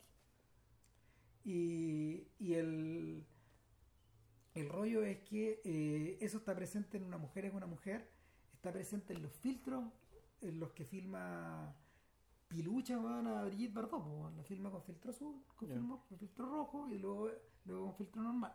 ¿cachai? En un- en una- al principio, digamos, de- del MPRI. Pero, pero cuando llega la chinoise ya todo, es- ya, ya todo es pura representación. Entonces necesita esos colores. Necesita el rojo de mago por todos lados. Claro, necesita el rojo de mao, necesita el blanco, que son las paredes, y el azul, pues en las puertas, el amarillo en las mesas, y, en, otro- tipo de, artilugios. Pero los colores son esos, porque yo creo que es importante el hecho de que, eh, que el entorno evoque una abstracción porque la película en realidad se trata de la de cómo este- esta célula vive en un mundo ideológico realmente abstracto. O sea, viven encerrados, ¿cachai? Repitiéndose entre sí, eh, predicándose entre sí, aquellos que creen y la interpretación de la realidad de acuerdo con lo que en este caso diría Mao, digamos, de gran maoísta, pero con una, una desconexión con la realidad absoluta. Que, eh, que claro, que eso está puesto en crisis en la escena que mencionamos hace un rato, de fondo una, una larga plano secuencia, una conversación, una conversación en un tren entre Anne, la protagonista, que además es la dueña del departamento. Eh, que que te vas enterando, digamos. Y- con un profesor. Y bueno, antes de llegar a eso, la película también, aparte de, estas de, este entorno abstracto, ¿cachai? Eh, en términos que refleja la abstracción ideológica, digamos, del, de, eh, su pensamiento político, también eh, la película toma harto tiempo en mostrar cuáles son los otros miembros de la célula y sobre todo toma mucho tiempo en mostrarte que la célula misma es una representación, más que una representación, es una reproducción de la lógica de división de clases burguesa que hay afuera también. adentro. Lo que, Adentro. lo que, claro, lo que está, lo que es grande está en pequeño. tan pequeño y pero claro pese a que pese a que ellos supuestamente detestan ese orden lo quieren destruir y ellos quieren destruir las Están- universidades Ahí está de nuevo el determinismo. Están combinados a repetirlo. claro el, aparecía ser que inevitablemente sin quererlo sin darse cuenta repiten el orden burgués donde Anne que es la dueña del departamento Los papás. de, que- claro. de los papás claro que que, es la que- casa, que- que hija de unos banqueros ella es la de casa tiene su pololo que es el personaje de Jean-Pierre Léo Que básicamente es un personaje muy parecido al, al del chiquillo en Máquina Femenina. Eh, y está, está Juliette Berthaud, que, que es una chiquilla que, que viene, que viene del campo, que, que ha sido, que, ha sido empleada en distintas casas, que, prostituta que cuando, tiene, que cuando, necesita un poco más de plata se prostituye. prostituye, claro. De hecho, así se compró su auto. dice. Exacto. Claro. Está la pareja que es Henri. que es un cabro ruso que está Y, y en el cabro, el cabro es un, es un estudiante universitario Claro. de filosofía así, Claro. muy intelectual. Y hay, y hay otro más. Y hay otro más. Hay otro de apellido ruso. Claro, no, ese, ese en el fondo representa a los amigos de Godard. Ya. ¿Cachai? Esos son los Tolmachov, los Yegov, ¿cachai? Este, este, este que huevea. Y que está ahí, que, que habla que habla un poco, que, que, que trata de relacionarse, pero que en el fondo este weón, este weón está al borde del lumpen. Claro. Y no, no se explica, no se explica de qué vive, ni, de- ni cómo Claro. entra, ni qué hace. Tampoco habla mucho. O sea, No, no, no, no, tiene. Pero todos los demás tienen discurso. Sí. Algún tipo de discurso. Este no, no a este weón cuando le toca hacer la clase, weón, apenas puede. Y más encima le toca hacer la clase de cine, weón. Claro, entonces, eh, la película está dividida en distintas unidades que Godard en el fondo. Godard las esquematizó, yo creo que para poder trabajar de una manera. mm, de una manera veloz eh, y de una, de una manera modular. Entonces, eh, tiene. está la presentación, porque es la presentación de esta familia. Claro. Pero, pero de ahí para adelante, todo es más o menos igual. Por ejemplo, eh, cuando los personajes discursean, los, enf- los enfocamos en primer plano de frente y le hablan a la cámara. Eh, A veces no, a veces también cuando hay clases, hay una, hay una zona que tiene estas características que es de- desde el balcón, claro. que cuando están haciendo clases, que cuando son las clases, cuando eso se hace. Y se repite una y otra vez esta toma que, que, que va de izquierda a derecha y luego de derecha a izquierda. Claro, y donde, donde está, bueno, está la gente hablando, está la gente escuchando, pero eso está mediado por la pared y por las persianas que son de colores, blanco con colores, con los colores puros de los que hablamos. Claro, y el, el problema es que, claro, cuando en la medida que la pared se va- en la, en la medida de que la cámara se va desplazando, bueno, veis la distancia bueno, entre el discurso y los buenos que escuchan, pues, Claro. que es esta inmensa pared que no podéis penetrar. ¿Qué están, ¿Qué están cachando de lo que estos guanes hablan? ¿Sí? Lo otro que ocurre es que cada tanto se, se organizan como diversiones o, o, o happenings o juegos y el, los dos más, el, el más famoso de todos es, es el de la representación de la guerra de Vietnam cuando cuando en el fondo cuando en el fondo Juliette Bertot está disfrazada de vietnamita y le grita le grita además a- le grita al ministro ruso Claro. pues, al, al soviético bueno ayúdanos ayúdanos a ganar algo la puta madre, bueno. claro ¿no? y quieren hacer ni una weá si en el fondo eh, todo esto sirve como para que Leot el personaje de Leot explique la verdad es que hay dos clases de izquierdismo por un lado está la izquierda soviética encarnada en el Partido Comunista esta izquierda esta izquierda que de alguna forma se ha convertido en el establishment también. Y por otro lado, está esta izquierda que es incómoda. Está esta izquierda de los chinos. Claro. Está esta izquierda que, que, lo, que, que, lo- que, lo- que los americanos están combatiendo Vietnam, en Vietnam contra todo y contra todos. Mm. En paralelo a los, lo- en paralelo a los acuerdos que están firmando con los soviéticos, sobre todo estos acuerdos de intercambio cultural. Ahora, bueno, yo por lo poco que sé de política internacional, yo tenía entendido que quien apoyaba a Vietnam eran precisamente los soviéticos, aunque de manera solapada, porque China y Vietnam son enemigos mortales. Sí, po, Mortales. mortales. Sí. Es un odio weón, milenario. Entonces, entonces lo que ocurría acá, lo que ocurre acá es que eh, los cabros hablan de, los, Sí. ca- los cabros hablan desde su corazón, bueno, desde una convicción absoluta. Y, y el y Godard los filma en serio, lo- Ujú, Godard sí. los filma, los filma en estos discursos, porque es como si estuvieran es co- es como si estos cabros estuvieran hablando al Congreso, weón. Si yo, yo pensaba en el Frente Amplio todo el rato. Ahora, ahora, de- nunca se de- yo no había visto la película como en 10 años, pero ahora es inevitable pensarlo en estos términos. Entonces, No, fíjate que yo me, yo, me- yo me acordé de que estos cabros dentro de todo, aún así, no son la izquierda a la que se refirió Chris No, no, po. La revolución dentro de la revolución. no, No, no lo alcanzaron a son. hacer esto. No lo son, por lo que, lo, lo que- y, lo que, y lo que ocurría lo explica el propio, lo explica, lo explica el, propio personaje de Leo en la película. En un momento, conversando con Ambia Semsky, ellos están pololeando, están, Mm. se- están, están haciendo, su- están haciendo sus tareas, y- están escuchando un disco. No, y parte, no, pues están sentados tomándose un té, po, Ah, no, no, sí, pues, pues eso es como, como si fueran sus papás. weón. Sí, no, sí, se la- la van a cagada. cagar. O sea, No, espérate, y llega Juliette Berto y le sirve el té, sirve pues, el té, weón. po, sí, po. O sea, ahí tú dices, conche, tu madre. O sea, Ah, la ya- mierda, ya. ya no me queda, ya- o sea, si, si, si ya no nos queda claro, ya nos queda Ya- absolutamente absolutamente claro. o sea, Entonces, poco después de eso están pololeando y, y Leo, Leo mira a esta chica hacer sus tareas. Está, no sé, está redactando una weá, un discurso, la weá que sea.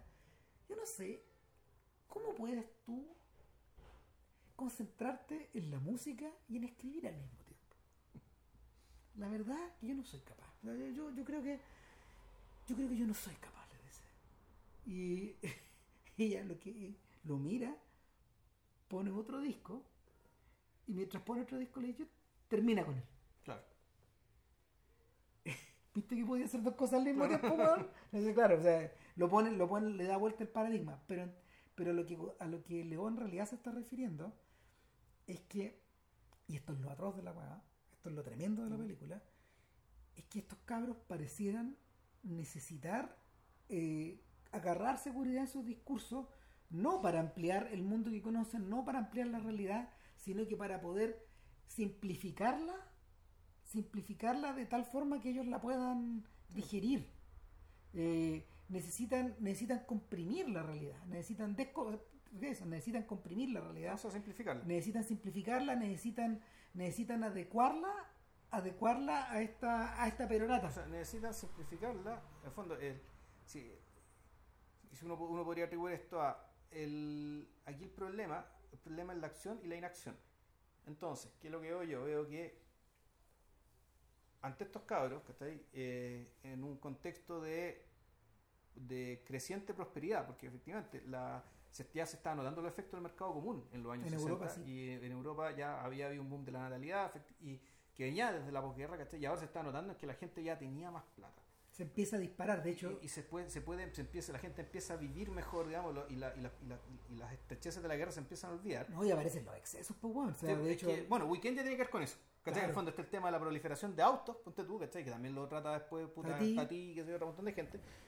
Pero aquí lo que hay es que el, estos cabros se encuentran con que el, hay, una, hay una forma de vida que se les ofrece, digamos, ¿cachai? Y ellos quieren una forma de vida alternativa, pero, entonces ellos, por lo tanto, ellos quieren otra forma de actuar en el mundo. Pero como bien dices tú, la forma de actuar en el mundo eh, la consiguen básicamente simplificando, reduciendo reduciendo las acciones posibles va básicamente una. En este caso la violencia destructora ¿cachai? de, en este caso de las universidades, como a su vez como pilar de un orden. El, el problema que lo, eh, en esa biografía de, de Richard Brody, que, que Richard Brody escribió sobre Godard, este Juan gasta un montón de páginas en explicar, antes de meterse en estas películas, en explicar cómo funcionaban las universidades.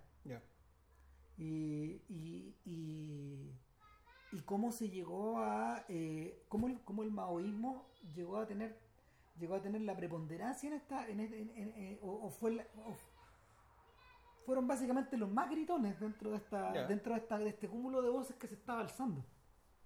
Y, y por lo mismo fue inevitable, Juan, también que Godard chocara con estos huevones, se encantara, se encantara de esta idea porque, porque en el fondo estaba dominado por el discurso y luego se, se encantara el Se chancho. decepcionara más o menos rápido. Claro. Sin dejar de ser de izquierda, claramente. No, digamos, claro, pero, claro. pero claro, o sea, su decepción él la filma. ¿cachai? La filma dándole la forma a esta conversación entre el profesor y la alumna. Cuando yo, y eso es lo que yo no, no olvidé en los veintitantos años, cuando yo le decía, pero es que ustedes en Argelia, ustedes lograron subvertir el orden. Y, tu". Pero él le decía, sí, pero es que nosotros, con nosotros, los que estábamos peleando por la independencia de Argelia, había un país completo detrás que nos apoyaba y había una parte importante de franceses, un país completo de Argelia, y una parte importante de franceses que también nos respetaba y por lo menos no nos delataban. O sea, nosotros teníamos la, complici- la, compli- la complicidad de millones y millones de personas. En cambio, tú, ¿quiénes son ustedes? Son una cédula de cinco hueones, ¿cachai? O sea, ¿cómo ustedes cinco van a destruir la... Y eso que parece tan obvio, ¿cachai? Resultó, claro, ser el momento en que el mismo Godard, yo creo, digamos. Eh, expresa, ¿cachai? Efectivamente lo que ya visualmente nos habían dicho, digamos, que estos cabros vivían en la abstracción. Totalmente, por eso Claro. los colores, por eso los discursos, por eso el lenguaje que está ocupado en la película, por eso la frontalidad, Por- por eso- la por eso- lateralidad nomás. Por eso, por eso, por eso esta casa tiene esta forma que tiene. Claro, de hecho, de hecho, en las escasas, en, los escasos momentos en que la cámara abandona la casa, a veces son para cosas tan chicas como andar repartiendo bueno, en la calle claro, repartiendo el diario, repartiendo el, gar, el gajush, su, su Claro, la complejidad de la realidad, Mm. la complejidad del- de un plano fijo es tanta, Claro. es- la exuberancia es tanta que sobrepasa todos esos límites. pues, Exacto. O sea, es- y se vuelve incontrolable. Claro, y además, y hay que recordar, el, en algún momento te mencioné el personaje de la protagonista, de Anne. Tenía 19 años. Sí, po. 19 años, 8 meses, weón, 14 días, Sí, sí, 2 claro. minutos, no sé qué, hueveada con idea. Claro. claro. Pero eran 19 años. ¿cachai? Claro, digámoslo, antes con la esperanza de que era un poco menor, la gente crecía, leía un poco más, ¿cachai? Pero igual 19 años, weón, Sí, eh, weón. Ahora, eh, ¿por qué te mencioné el Frente Amplio? Porque, porque hoy día estamos, o sea, hoy día vi la, la, la- la vi en la mañana la película. ¿Ya? Y eh, hoy día salieron las reacciones a la entrevista que dio Javier ayer, ¿Ya? ¿cachai? Eh, acerca de la profunda crisis, la profunda crisis que, su, que, que sufre RD, po. Puta, y no pude evitar pensar en esa weá. O sea, profunda crisis la de carabineros, pues. Sí, po, Esa es profunda crisis, weón. Eso, eso, eso le recordó, eh, eso le recordó Giorgio Jackson. Jackson, en, un, en, un, en un tweet, o sea, ya, pues, o sea, no, O sea, le- usemos las palabras correctas, pues. pues claro, o sea, y más O sea, allá, puede ser que como oposición estén medio paralizados, que todavía no encontremos el rumbo, pero lo pueden encontrar si todavía hay tiempo. claro, Pero, pero- profunda, pero claro, profunda crisis es, es- es otra cosa. Claro, lo que, claro lo, lo que, lo que hay por detrás es que en esta pequeña célula, a propósito de esta hueá, digamos, en esta pequeña célula. Hay gente eh, que pierde la perspectiva. pues, No, sí. hay gente que pierde la perspectiva porque en el fondo estos tipos quieren darle un giro a esta Claro. que- Pero Jackson no tiene perdida la perspectiva. Y, eso, y, eso- y esos cabros son mejores. Javier Apará, en cambio, que una persona de nuestra edad. yo, te- yo tengo la sensación, yo tengo la sensación de que en este momento eh, el, el- el sector al que representa Parada está, está ahí para establecer algún lazo con la ex nueva mayoría. ¿cachai? Sobre todo de cara, sobre todo de cara porque la entrevista, la entrevista discurría y ahí, y ahí es yo creo donde, donde, donde el, el- periodista que la entrevistó, digamos, le, la punceteó, digamos, fue porque estos, estos tipos necesitan tener una representación, porque igual Bará tiene un punto, dice, dice, eh, el Frente Amplio necesita estar representado a nivel municipal, Sí. ¿cachai? A nivel regional, a nivel local. Eso falta todavía y por eso hay que dar la pelea y eh, va a haber que hacer primarias con, va a haber, va a haber que O hacer va, primarias va- con la va izquierda. a haber que, va a haber que plegarse y amoldarse a la estrategia más funcional a lograrlo con la ley, con la ley que exista. Claro, Si eso implica hacer algo con la ex nueva mayoría, hay que hacer algo, bueno. Porque, porque es que es que, es que, es que muy, es muy hueón, pues en el fondo, ¿de dónde salen los nombres a esta altura, ¿cachai? Para renovar los liderazgos políticos grandes? Pues de la alcaldía, pues. Sí. ¿Cachai? Ya sea de izquierda o de derecha, en este caso, cu- cu- curiosamente, viene más desde la izquierda, ¿cachai? Porque tenía Sharp por un lado, ¿cachai? Tenía Hadwe por otro, ¿cachai? Gente a la que, ojo, y ojo, gente a la que es excluida la encuesta CEP, Sí. ¿cachai? O sea, si la excluyen, claramente es por algo, pues. En O fin. sea, Nada. Bueno, la, la pelea me, hizo acordar a las, a las peleas, bueno, en las discusiones de la Chinoas, pues. Ahí, parados todos bueno, en la punta de un alfiler, pues. Sí, no, pero eso, no, sí, pero no. O sea, más que mal, igual estos cabros han llegado a ser diputados. No, sin duda, pero, pero, pero no, me, me refiero, a- me refiero a la pelea de la profunda crisis. Ah, eso. No, claro, no, sí, el- lo otro es innegable, claro. Sí, claro. No, la profunda crisis está en la punta del alfiler, pues.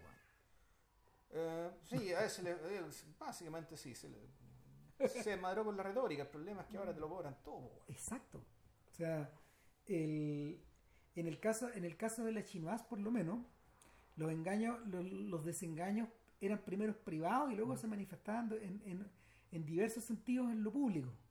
Y, y por eso también está presente esa escena, esa escena a la que tú te referías del tren, donde en el Claro. fondo ella habla con él, habla con el Claro, profe. ahí, claro, ese, esa es la fractura externa. ¿cachai? Eso es cuando básicamente. Pero también una fractura interna. Sí, De hecho, uno de, los, uno, uno de los miembros se va por lo mismo.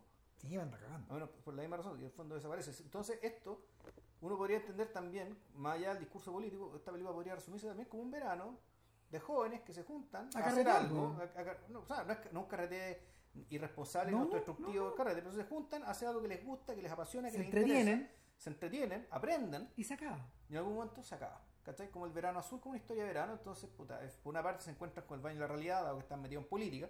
Por otra parte, puta, por lo mismo, internamente ya lle- llega un momento en que uno de los, uno de los muchachos, digamos, dice no está de acuerdo y se va nomás.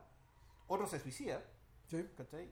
Que es una escena antidramática, que, que, que debería ser la escena dramática, él quiere, como que, donde- Sí. que, el, que el fondo tiene el- el- la sangre que corre, tiene el valor sacrificial, pues, donde, donde la violencia se condensa hacia uno solo, digamos, para que todo lo demás siga corriendo. Claro, eh, la, la sangre que corre acá es igual de roja que las paredes. que las paredes, el fondo es parte del decorado.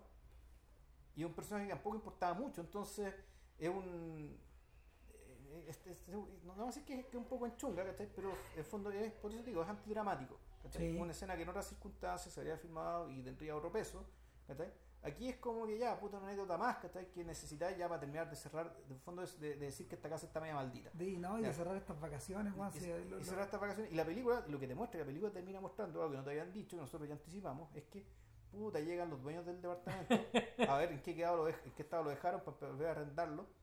Puta, y son es, la mamá y la hermana de la, de la mina cuica, de, de Amp. Claro. ¿cachai? Y todo esto no fue más que eso. Le prestaron el departamento, ella hizo su célula, ¿cachai? Jugó, jugó a la revolución un ratito, ¿cachai? Se acabó. Por suerte no muy en serio, digamos, ¿cachai? Y sí se acabó. El, Y eso fue la el comentario es bien salvaje porque la propia Biasensky es aristocracia intelectual francesa. Ya. Sí, ella, era, ella era nieta de quién, que tú no sé, era un poeta, una cosa así.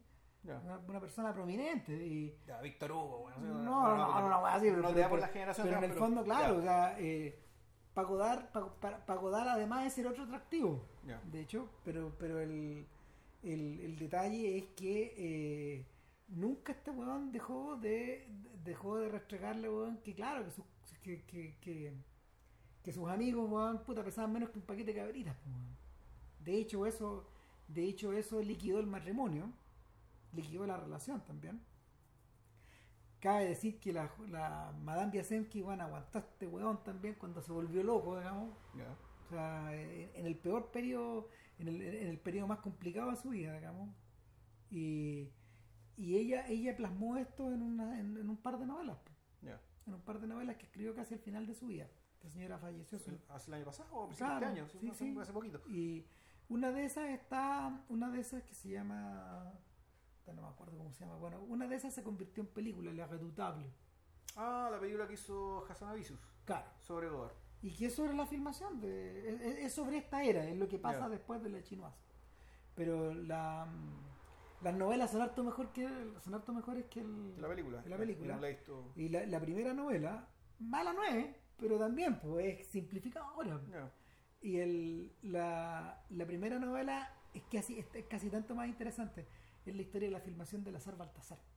Ah, ya. Porque Claro, que ella, ella participó, es la protagonista, ella sí. es la protagonista humana. La protagonista del burrito, claro. Pero Claro, el, y el y claro, cuenta, cuenta un poco la experiencia de filmar con Bresson y la experiencia de conocer a Godard, el 66.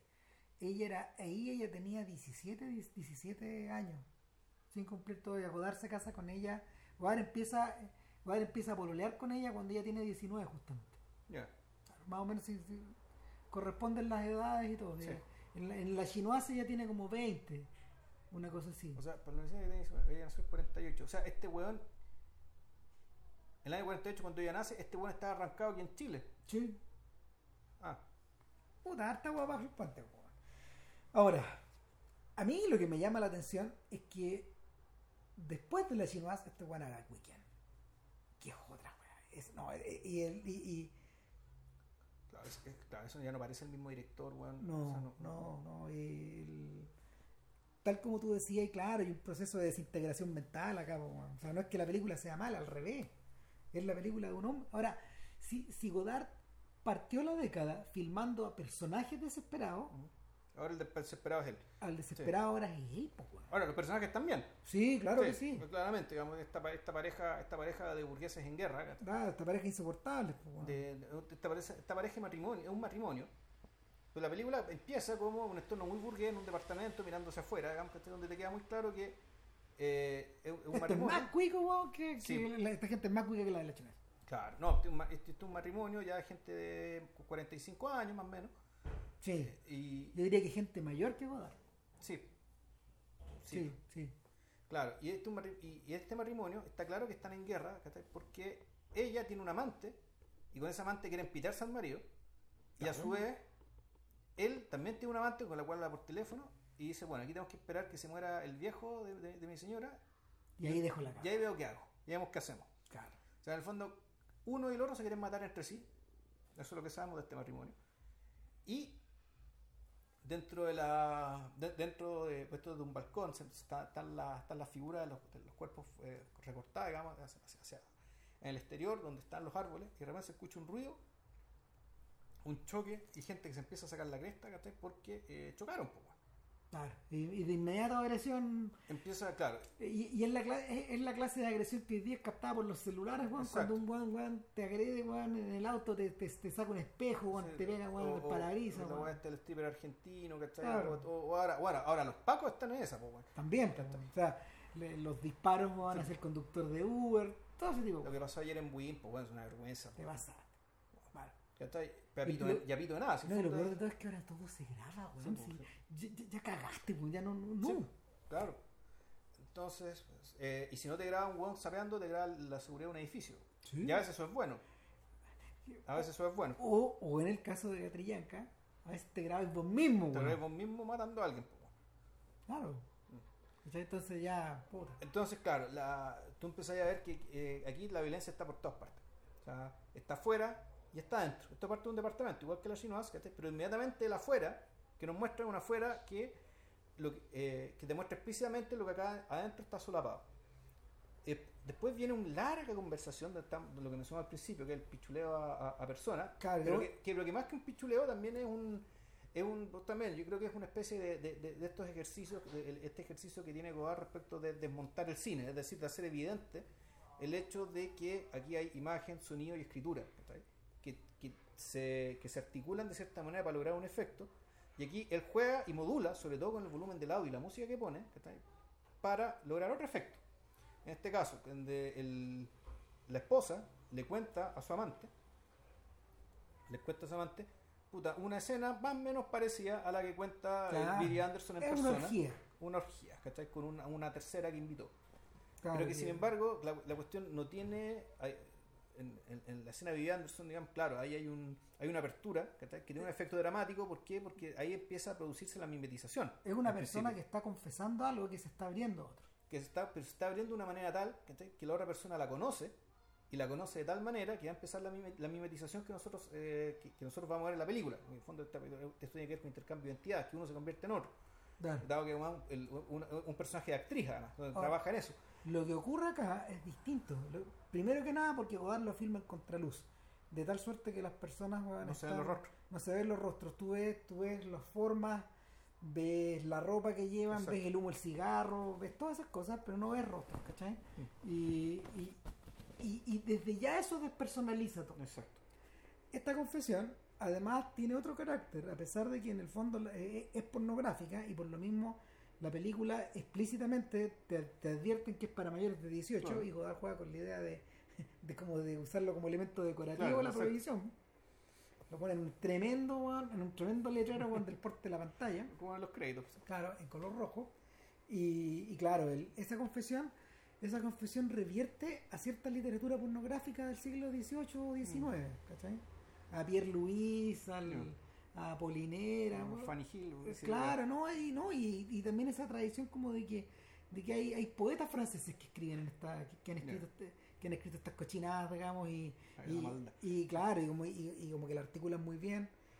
Y también, también revierte esta idea de que eh, la pornografía oral tiene otra, tiene un significado, tiene, tiene una, tiene una implicancia y tiene, a ver, tiene una implicancia que, que tiene que ver con el del, con, con quien, con quien pronuncia, como, como con quien escucha.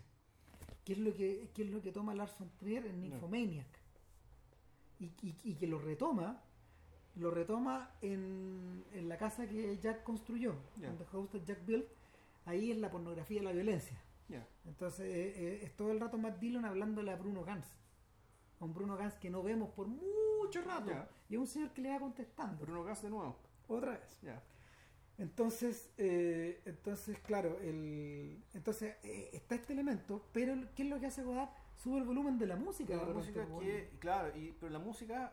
eh, y la se música- come. La música es, es música de terror en realidad. ¿no? Yo creo que es un efecto bien terrorífico lo que creo que Sí, genera poco. claro que sí. Dramático slash terrorífico. intensifica la sensación, pero también la de la desplaza. Mm. Eh, uno de inmediato dice, no, es que estas weas no se filman así, pues weón. Sí, po. Esto, esto claramente es un. Esto, esto, esto, claro, es la artificialidad. Es lo que hace es, es- mostrar, es mostrar la costura. ¿cachai? Es, mostrar la costura, incluso mostrar la costura mal hecha. ¿cachai? O sea, Sí. mostrar, mostrar la, la costura mal hecha para que se vea que es la costura. Tal cual.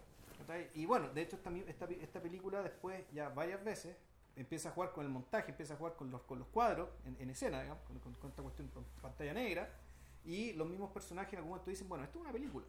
Y es una película de mierda. Claro. ¿Y quiénes son estos que están, que están viendo aquí? No, no, no, son los actores italianos de la coproducción. Claro, no, no, dijo, somos. Somos. Los, los buenos dicen, somos los actores italianos de la coproducción, ¿cachai? Y como que lo repiten varias veces. No, no, pero Como si fuera un le- mantra. le preguntan a él, ¿quiénes son estos gallos? Bueno, son, son los actores italianos de la, coproducción. Y ellos lo repiten, pues, Sí. Y, pero la, no, y otra cosa que empieza a pasar es que, claro, los personajes son autoconscientes. Puta, película de mierda, dicen en un momento el, el protagonista, que nos hace encontrarnos con personajes de mierda. claro. ¿Cachai? Ahora, Y en algún momento se encuentran, claro, con personajes de la literatura y, lo- y lo- y lo- y a uno lo queman y, al, al otro lo dejan botado. claro, ¿Cachai? Porque eh, en el fondo esto es una película, esto no es un libro. Ustedes nos tienen que extraer. no hueveen. Vayas. Claro, y, claro, la, la, la película completa está formada sobre la base de, de episodios extremadamente artificiales y, que, y que finalmente se resuelven no de manera violenta o de manera inquietante o de manera terrorífica o, o de forma eh, ¿cómo se llama? o de forma impar o sea, lo- los fundidos están no tienen, donde no tienen que Claro. estar los cortes están donde no tienen que estar Mm. los movimientos de cámara son virtuosísimos pero inconsecuenciales Sí.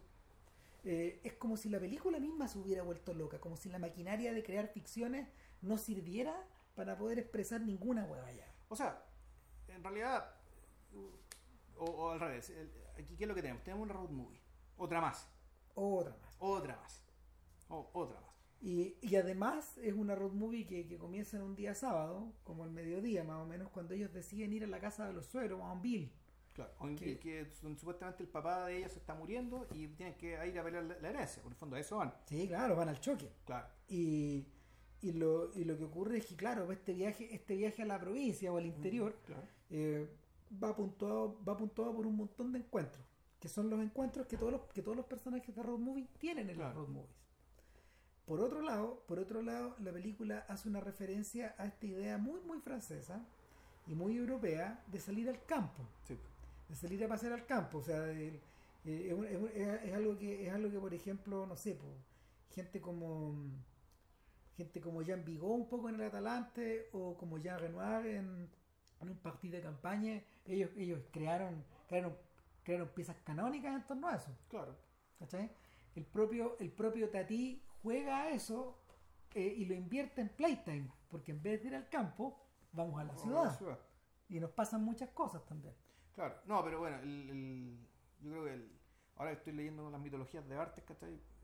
¿Qué diría Bartes? No, Bartes te diría que el, la, la burguesía, por ser bu- del burgo, es decir, por ser burguesía uh, urbana, ser de la ciudad, en algún momento la, el campo en el cual vivieron, su antepasado, pero, pero claro, pero ya es otra cosa. O sea, ya no es, eh, el campo ya no es lugar de, su- de- no es lugar de la subsistencia, el lugar del trabajo, sino que el campo se convierte al revés, el lugar de ocio. El lugar del leisure, pues del ocio. El, Del, el lugar de ocio, el lugar de silencio, Sí. el lugar de, de, entre comillas, lo natural, digamos, aquello que la ciudad te quitó. La ciudad tiene un montón de cosas, pero la ciudad te quitó otras tantas. Entonces tú puedes recuperarla yendo hacia la, la campaña, ¿cachai? Pero en, en- en- plan en plan de ocio, no ordenar ni una, ni una vaca, weón, ¿cachai? Eso, No. viene, eso viene después. Los Eso personajes, claro, los personajes de- del día en el campo de, de, de Renoir lo que hacen es como eh, alquilar un palanquín, porque claro, son personajes previos a la, a la, a la invención del auto, claro.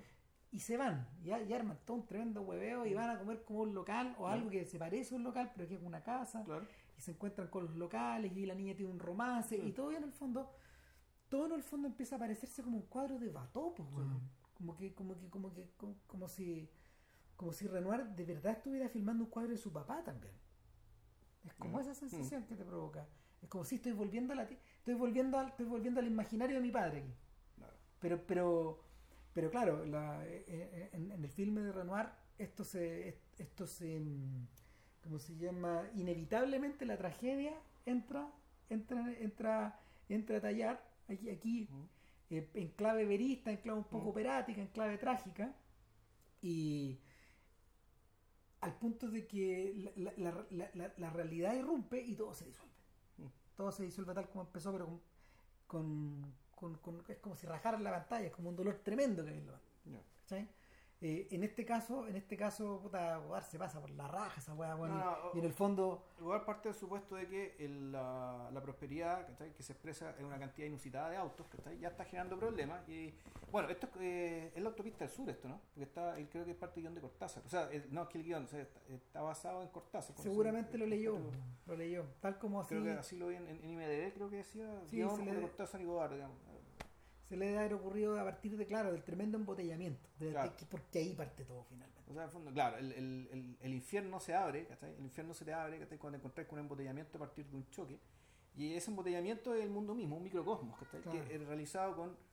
No es un solo plano secuencia, son hartos planos secuencia que son interrumpidos por distintas puntuaciones, si mal no recuerdo, ¿cachai? Con intertítulos y cosas por el estilo. Claro. Pero, pero en el fondo son minutos y minutos y minutos, digamos, de esta gente tratando de avanzar, de estos burgueses que además no esperan el embotellamiento, sean por el lado izquierdo. Entonces Claro. ellos, ellos por una parte demuestran su condición de burgueses ganadores, ¿cachai? Es como Y- estas mierdas, weón, que andan circulando por la autopista del sol, weón, por la. a- ahora a la derecha, weón. Por. Cuando uno maneja, weón, permanentemente hay que mirar por el, por el. por la. mm, ¿Cómo se llama? Por el espejo derecho, porque puede pasar un weón al lado tuyo, por la vía. por, por la vía de emergencia. Ah, ¿Cachai? chucha. Y van, y van, y Ya. van, y van, y van. Claro, entonces eso por un lado, y por otra, nosotros los vamos siguiendo, y la medida que los vamos siguiendo, estamos viendo este microcosmos, o sea, gente jugando las cartas, Claro. niños jugando la pelota, un par de muertos votados ahí, al que nadie le importa nada. Claro. lo- Y en el fondo esta escena, yo creo que, el- y, perdón, la interrupción, esta escena también prefigura y tiene el mismo espíritu que la escena del supermercado de Tu va bien. sí. O sea, uno podría decir que aquí hay una... El, el- el- el gesto, el fondo, el, gesto de la saturación y la saturación del gesto, digamos, que está, que está acá, son prácticamente iguales y, y el resultado es muy parecido, solo que hablan de cosas distintas. Los gringos suelen filmar esto como un crisol. O sea, pa- pa- el, el- los gringos suelen filmar esto como con el gesto del gran hotel.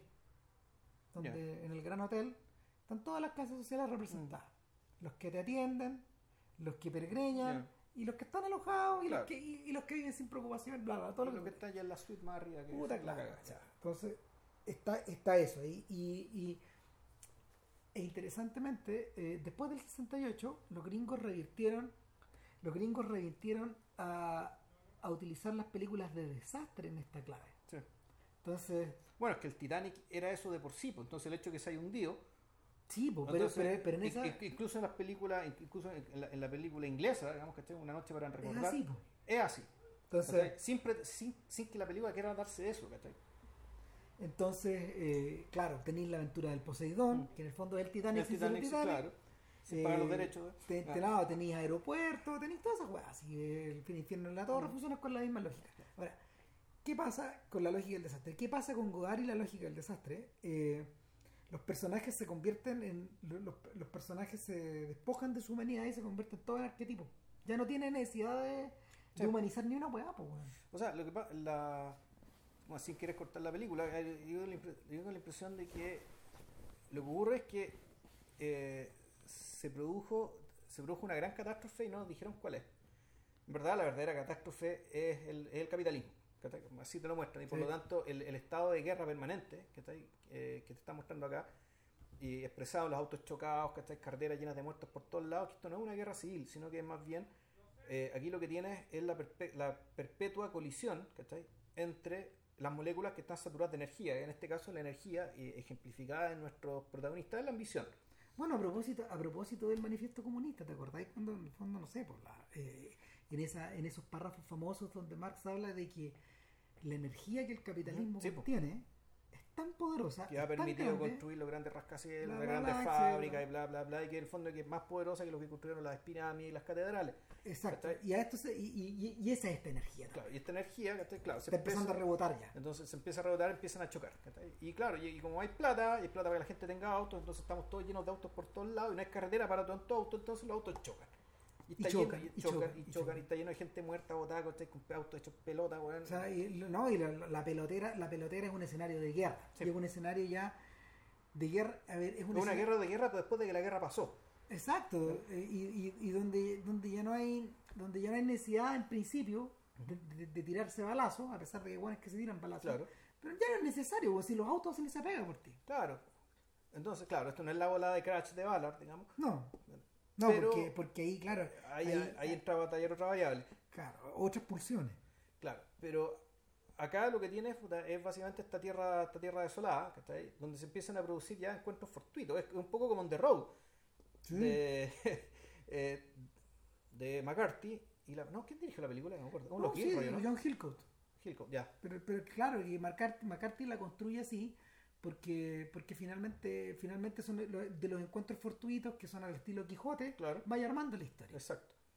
Y aquí los encuentros fortuitos hay algunos que son bien notables. Hay uno donde aparece una especie de profeta que es Cristo, que es un Cristo o algo por el estilo. Puta, y lo agarran para el huevo, o sea, le dicen, no, no wey, po, weón. Y, y Cristo, Cristo se sube al auto con una pistola en la mano. Claro, claro, se sube con una pistola. un Ya, Cristo date violento. vuelta, weón. Dale vuelta y danse vuelta y tenemos que ir para otro lado. Y, y, y Cristo efectivamente tiene poderes, porque de repente aparece un conejito de, de la guantera. Sí. Les y- puedo conceder lo que ustedes quieren. ¿Y qué desean? Y aquí los burgueses se tratan de cuerpo entero, ¿cachai? Y aquí es donde Godard, tú decís, Godard está desesperado y ya perdió todo, per- perdió todo matiz, ¿cachai? Perdió, toda, per- perdió todo pu- pudor, por decirlo de alguna manera, ¿cachai? Claro, Porque- el, el, fa- el fastidio, shit hit the fan. El fastidio claro. superó, eh, el fastidio superó las buenas maneras. Claro, y, y eh, no realmente no yo- yo- por ejemplo, las películas de estos rusos contemporáneos, de Sverebrenikov por un lado y Sveinsev por otro, son películas que de otra forma tienen un gesto de desesperación ¿cachai? final, que decía hace que la película se caiga o no, eso es discutible, pero la desesperación en algún momento llega, pero estos buenos tienen el buen tino de dejar ese gesto al final, ¿cachai? De un fondo que la película hable, funciona dentro de su lógica, funciona dentro de su historia y en algún momento ellos se meten, o mejor dicho, dejan que la película exprese sin ambaje la desesperación de quien filma. Pero es un gesto muy bonito que queda al final, en los dos casos, y ahí se, se podemos discutir si es que un día hacemos el podcast de Neliubov, de, de- de Sin Amor. Eh, aquí Godard pone pone esta weá el primer tercio de la película. Ya el primer tercio de la película este weón ya ya, ya te dice, ¿cachai? Qué, qué es lo que piensa y qué es lo que opina, digamos, de lo que nos está mostrando. Entonces, eh, estos burgueses les dan esa opción. Bueno, ¿qué quieren? ¿Qué quieren puras weas? Pues las weas que les dicen las, las previstas que tienes que querer. ¿Cachai? Una noche con James Bond, o que un reloj no sé cuantito, un traje de noche Yves Saint Laurent, ¿cachai? Un auto no sé qué chucha. Y ahí, claro, y ahí este- Cristo, que está interpretado por Jan Ustach, el, el director de Un, la joven- un un joven- jovencísimo. un jovencísimo Jan Ustash que había empezado recién a filmar sus películas y que, y que mm, puta, un genuino desesperado. Claro, Eh, lo- él lo manda a la mierda, ¿cachai? Eh, lo- lo- se- se baja el auto, ¿cachai? O sea, se baja el auto con la pistola para echarlo y se quitan el auto, se quitan la pistola entre ellos y empiezan a pasar pura weas que en el fondo no tienen ni una importancia. No, y, eh, eh, eh, todo revierte un poco al slapstick Sí, también. exacto. O O sea, eh, al, gag, al gag. Y al gag también, es la estructura de gag. Claro, en, la ausencia de racionalidad, lo que queda, es el, el estímulo-respuesta. Claro. Esto es lo que queda. Entonces llega un momento, en que, en que puta, están correteando a, a Cristo y a María Magdalena, hasta que, Claro. Porque eso, en el fondo esos son los dos personajes. Exacto. Y como que Cristo se da vuelta, weón, y, y todos los autos los convierte, weón, en un tremendo piño de ovejas. Y aparece un montón de ovejas, claro. Se produce el milagro, uh no sirve para nada el milagro. O tal vez sirve para corretear, para que se vayan. Para que se vayan, weón, ya ves aquí, manga weones que está. Eh, puta, weón. Funciona el milagro, claro. Tú, weón, el problema es que, claro, no nos seguimos viendo, no, no no, no, no, no, no, no, nos quedamos con el Salvador, sino que, nos quedamos con este par de tarados. Pues, con, los, con, tarados, porque, estamos, porque esa es la otra cosa. O sea, uno comienza a pensar eh, hasta qué punto Godard, hasta qué, eh, o sea, hasta qué punto Godard estaba eh, aguantándose la paciencia cuando insultara a su propia audiencia en esa época. Una audiencia que lo consideraba un cineasta de vanguardia, Claro. un cineasta inteligente, intelectual, de excepción. Claro. Pero era público mainstream, era la gente, eran los burgueses, weón, que Los mismos hueones, Esta misma pues, entonces gente, tú decís, ah, conche tu madre, claro, este hueón este hueón está insultando a estos hueones también. O sea, O sea, este weón está haciendo el ejercicio de escoger a su propio público. Está dándose el lujo de escoger a su propio público. ¿cachai? Y el lujo en realidad es echar al público que no le gusta. po. mandarlos cagando, claro. claro. Es un poco la, es un poco la, la voluntad con que con que Luis Buñuel emprendió la edad de oro. Ya. O sea, para el estreno de la edad de oro, él y los amigos de él se llenaron los bolsillos de piedra para apedrear a los huevones que salieran del cine. Así. Los- los- estaban en la esquina esperando, weón. pero no podían calcular que los hueones quemaron el cine. Ah. O sea, la, la- la reacción fue mejor de lo que ellos esperaban. Les quemaron el cine. Entonces, eh, el, la- la- la, mm, claro, el, despre- el desprecio el desprecio de la audiencia fue más grande. weón. No, no, sí, claro. no, eh, que estaban lo, te sorprendió la ausencia. estaban- La claro, ausencia, estaban, estaban lo suficientemente vinculados como para no irse cagando, sino que quemar esta. Claro. Que se acabe esta hueá.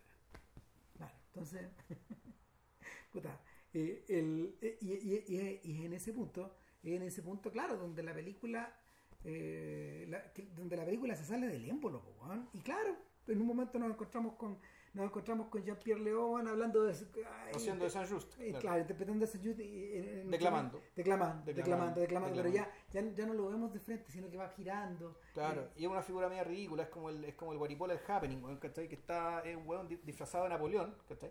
Que parece Napoleón, pero en realidad es San Just, eh, hablando en medio de la nada, ¿cachai? Hablándole a los árboles, weón. Hablándole a- a- al, al no, hay, no hay respuesta, no hay aplauso, no hay ni una weá. Corte y a los 2 3 minutos está el propio Jean-Pierre León Haciendo de un, un- de un joven burgués, digamos, cualquiera, o de él mismo, Claro. digamos, pero, pero cantando una canción muy bonita por teléfono. exactamente, bueno, y parece que me quieren cagar y como que sigue Claro. cantando la canción, weón. que le quieren quitar el teléfono, weón, Claro, ¿cachai? y porque el par de que- pelotudos quiere llamar a la casa. Eh, no, y, después le quieren quitar el auto. Entonces una mucha, entonces, pero ¿por qué- ¿quién cagás, cagás? Y en algún momento pierden el auto, ¿cachai? Pues les quitan el auto, no me acuerdo quién. quién- No, no, si lo que pasa es que ya, ya aceleran tanto que chocan, weón. O sea, Ah, sí. Y claro, y, y Chocan la- y empieza a llorar porque están los muertos y empieza a llorar por su cartera Hermes. Puta, sí, mi bolso Hermes, concha. No, eso es, Ahí el otro está pero convertido en papa al lado, digamos. Claro. Ya. Y, y, y finalmente, finalmente revierten a convertirse ellos en unos mendigos de carretera. Claro, y ellos en unos asaltantes. Y ellos en una lacra. Claro, entonces. Descienden al lumpen, algo e- así. Ellos mismos se convierten en algo parecido, por, por- al menos por un tiempo. Están con este pianista que les permite, que en el fondo le da, le da una pausa a la película. O sea, la peli- al menos Godard se da cuenta de que la película, por lo desagradable y violenta que es, necesita un entretiempo. Puta, claro, que lo, que lo que hace bueno es diseñar un bellísimo plano secuencia que va y viene, es como, no es circular, es como pendular. Es como, o sea, es, Es es- circular y pendular. pero yo creo que elíptico, porque en el fondo implica, implica paneo, pero implica desplazamiento también, Pero de- va y, pero, cu- pero cubriendo los 180 grados. y luego se devuelve. Y luego se devuelve, pero no, Claro. no es exactamente circular, porque se está desplazando, yo tengo la impresión que se está desplazando mientras está girando. Y esto, todo esto se produce al interior de una, al interior como de una... mm, De un, de un, debe ser un, un chateau, un, eh, un- sí, una pero, especie pero- de... pero- pero de- toda la parte que tiene que ver con la agricultura. donde en están el los establos, Está- ¿cachai? Están los Eh, establos, está el, El, el gr- granero donde se guarda el Exacto. tractor, en el fondo es como una gran, una gran corte. está la persona que, las personas que trabajan ahí Exacto. en el medio y, y el pianista que nada, me- que no es na- nada más ni nada menos que Paul Gegoff que Paul Gegoff es el mal en la, en la para, para, los que para los que se mueven en el mundo de la Nouvelle Vague eh, es un weón que está es un que estuvo al margen de la ley lo persiguieron los pacos en algún momento estuvo prófugo eh, es un weón de ultraderecha o sea, se le- se le, mm, ¿cómo se, se le imputaban un par de, un par de crímenes, ya. un par de asesinatos y toda la weá, y era amigo de estos weones. El momento en que está a la extrema izquierda. Pero Claro, bueno, la amistad es la amistad. Pero, pero claro, es que estos weones lo- lo- esto- toda esta gente lo conocía y Como se de antes, güey. no, de 15 años antes y se, frecu- se frecuentaban. Paul Yegoff guionizó 10 películas de Chabrol. O sea, Chabrol decía, cuando necesito el mal, acudo a Yegoff. Me baño en, me baño en Yegoff, claro.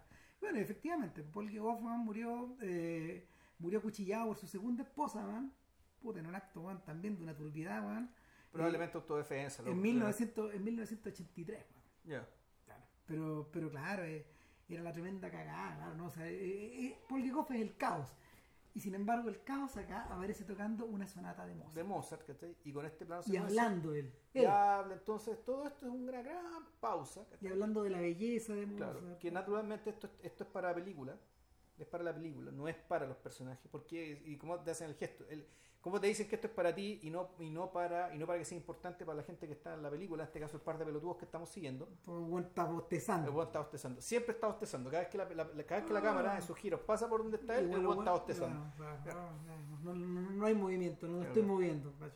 Entonces, de ahí hacia adelante la hueva acelera. Y, y- y una vez que se, una vez que el una vez que el, el- el pianista eh, lo- los deja a la vera del camino, ya, en- ya entran, ya entran en el territorio weón, de lo paramilitar, de, de lo terrorista, weón, o- o- o- y en último tiempo, en último término de las bandas. Sí. Eh, en algún momento logran llegar a Bombville. O sea, no, pues si pasa, pasa un montón de cosas. Por, por ejemplo, y cosas llamativas.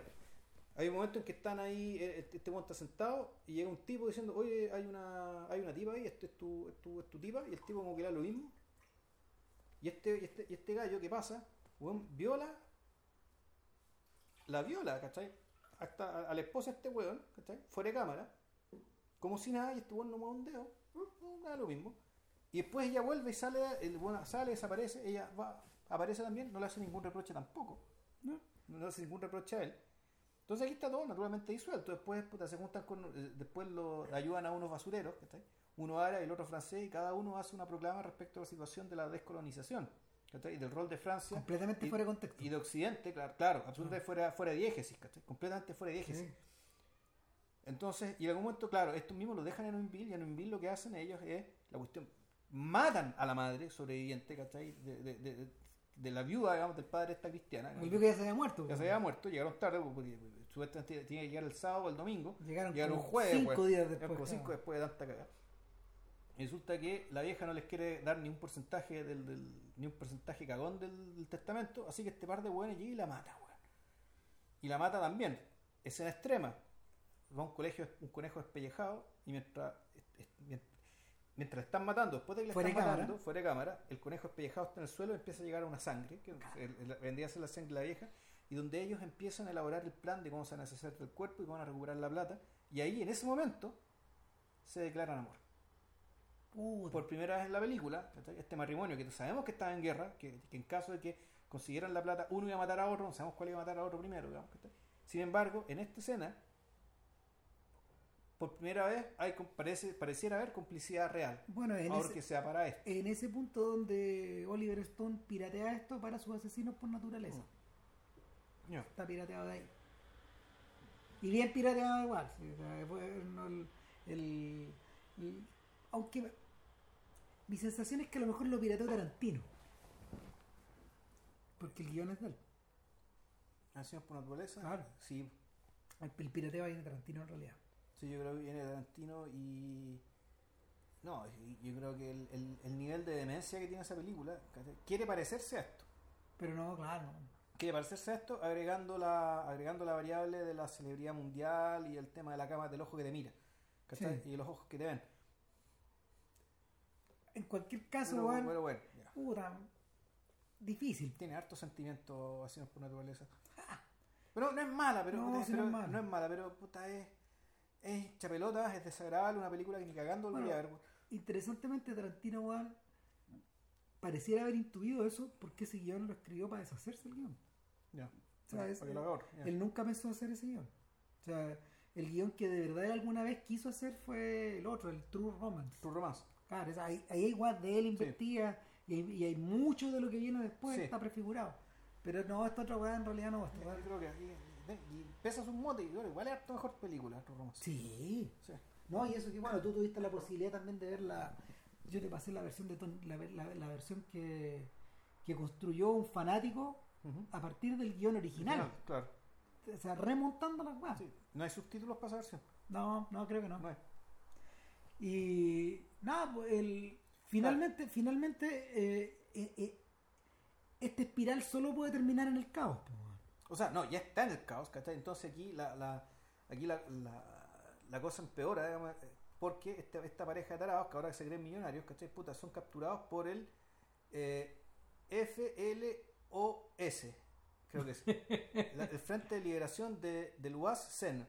¿Cachai? En el fondo, un frente de liberación, una guerrilla de mierda, ¿cachai? Que transcurre ahí los ríos, bueno, en la campiña. Una, una, una- un frente de guerrilla de los ríos, una, Claro. una, una, ultra local ya. pues, Claro, una guerrilla cagona, weón, que pues, efectivamente lo que dice Ram, las bandas, es decir, ya la catástrofe ya se produjo y entramos al mundo de The Walking Dead, weón, ¿cachai? Exacto. Nos devolvimos de Walking Dead ya. Ya, O de Revenant también, ¿cachai? Sí. Bandas, bandas de animales, que ahí matándose entre sí.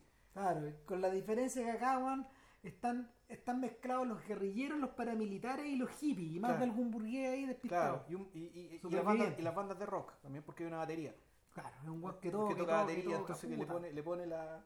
Le pone la guama de Santana, weón, Claro. no sé, puta, la va colérica, como dirían los, los- los padres de uno. Pero, pero el, el rollo aquí, el rollo aquí es que eh, en esta vuelta, en esta vuelta hacia las cavernas, en esta vuelta hacia las cavernas, weón, ya no, no hay violencia que valga, weón. O sea, al punto de que se, al punto de que este weón ya ni siquiera lo sugiere, weón. Nos pone de cara, weón, de frente al canibalismo. Claro, canibalismo, matanza de animales en cámara. Claro. En cámara, ahí le cortan el cuello a un ganso en cámara. y se- sigue aleteando, pues, weón. Y, se- y claro, y, y después, después lo muestran de nuevo y la sigue sin cabeza, sigue aleteando. Eh, entre medio, puta, claro, matan, matan al pelotudo, que por lo demás es John Jean, que es el, La bestia. eh, la bestia del carnicero, de Boucher. Claro, claro. El mismo actor actor. de Chabrol, para que le dedicamos un podcast. Exacto, eso. ah, Ah, gran actor.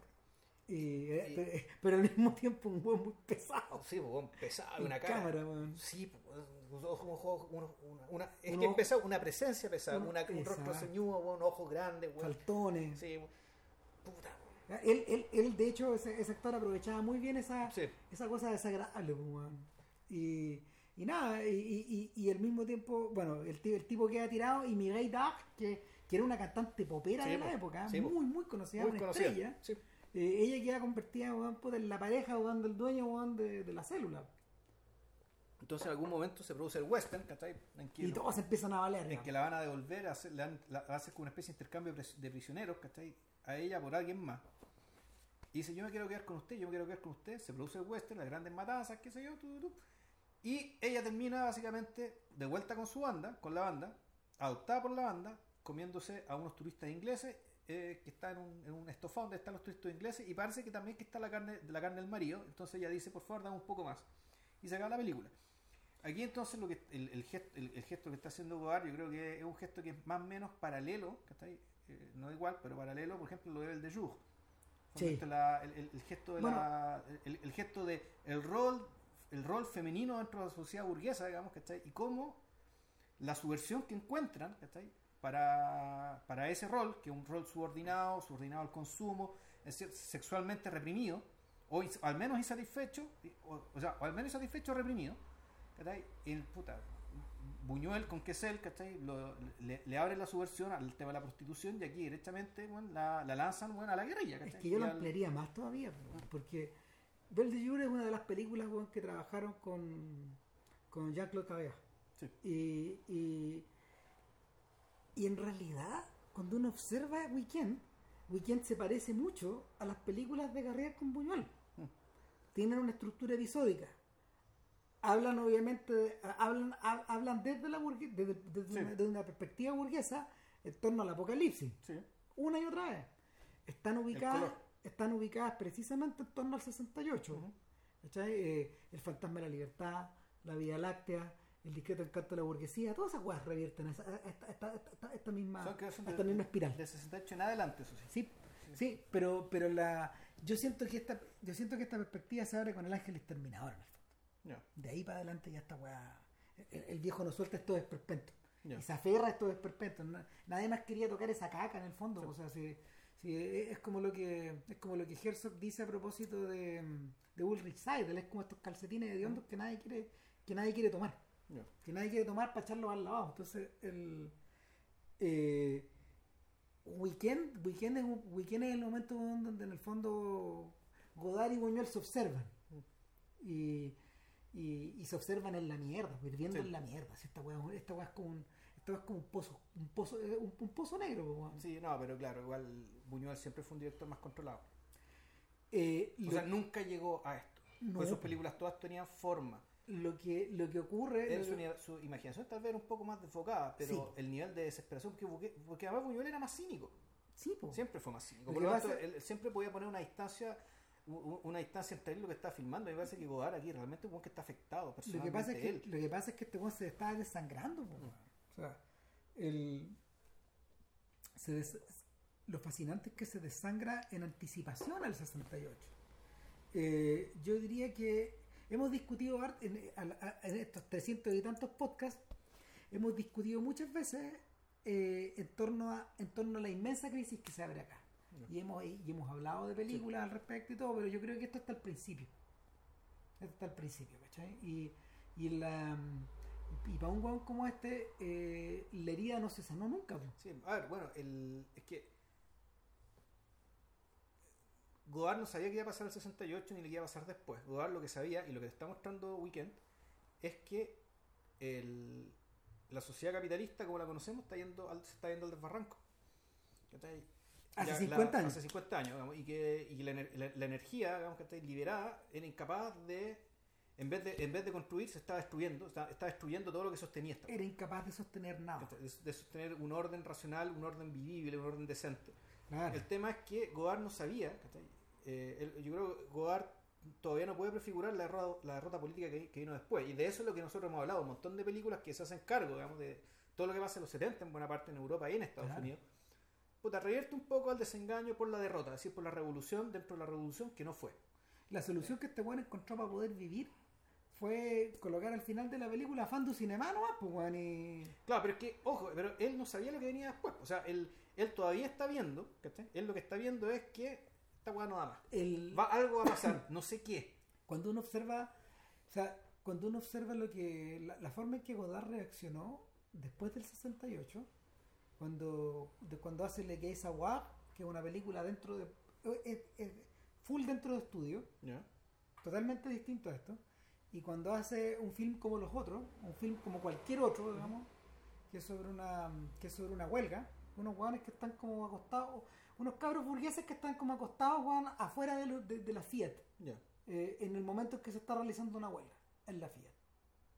Y de ahí, claro, lo que ocurre de ahí para adelante es que eh, él intenta depurar, depurar, depurar, depurar hasta hasta empezar a ya te- terminar filmando con palitos, con palitos de lado ya, no Ya. y, y, y Siga Bertov es un intento de eso, pero también genera otra crisis nerviosa, Una ya una, una grande, grande a nivel personal, y, y que lo manda al carajo, weón, y a reinventarse nomás. O sea, el verdad, el Godard solo regresa como tal, yo diría que regresa en el 79. Y, pero sin, descontar de que todo lo que produjo entre el 67 y el 78 es interesantísimo también, digamos, pero son, es sobre otras cosas, son puros palos de ciego, intentos, idas, vueltas. Sí, no, pues, esta cuestión que hizo en Israel, bueno, viendo cómo, cómo se entrenaban los palestinos. Yo creo que el, el encontró una, encontró una solución, eh, eh, encontró una solución a vía, vía Orson Welles, a través de F for Fake. Ya. Cuando el weón dijo, ya, finalmente va a tener que meter yo, weón, a hablar esta weá. O sea, yo me voy a convertir en personaje de mi ficción.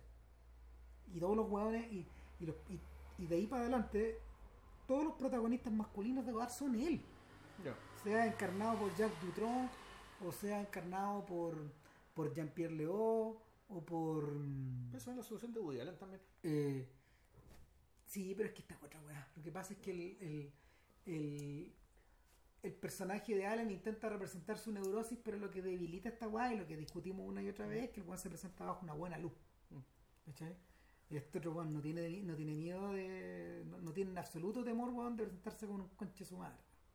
O sea, y hasta el punto. Ya, ya el, el- el choque mayor se produce con. eh, con sigue, sigue tu derecha, con Follow Your Right, con Sonia Druat, donde él interpreta al idiota, al di- director de cine, que es el príncipe Mishkin. Ya. Anda todo el rato con su volumen de Claro. estoy aquí para decir que es, digamos. Pero claro, él es el idiota. O sea, eh, y, y- y esa película y el Rey Lear, donde- que están protagonizadas por él. Entonces, de ahí, de, de- de ahí te queda claro, claro, que te queda, queda clara su, su lucidez, pero también su ridiculez. Y que, que es alguien, pero es nadie. Y dejémoslo ahí. Vilche me está mirando con cara de. Me tengo que ir a la puta Pascua, a la concha su No, la madre, weón. Puta, me tengo que ir, weón. Ya, Bueno, pero alcanzamos a hablar un poco de Jean-Luc. Sí. po, weón. ya. No sabemos qué es para el próximo, No, ¿no? Fondo Cinema, weón. Estoy weón. No, ya. Ya, Fondo Civil Cinema, weón. no, ya, no, no todavía. ya. Chao. Que estén bien. Chao.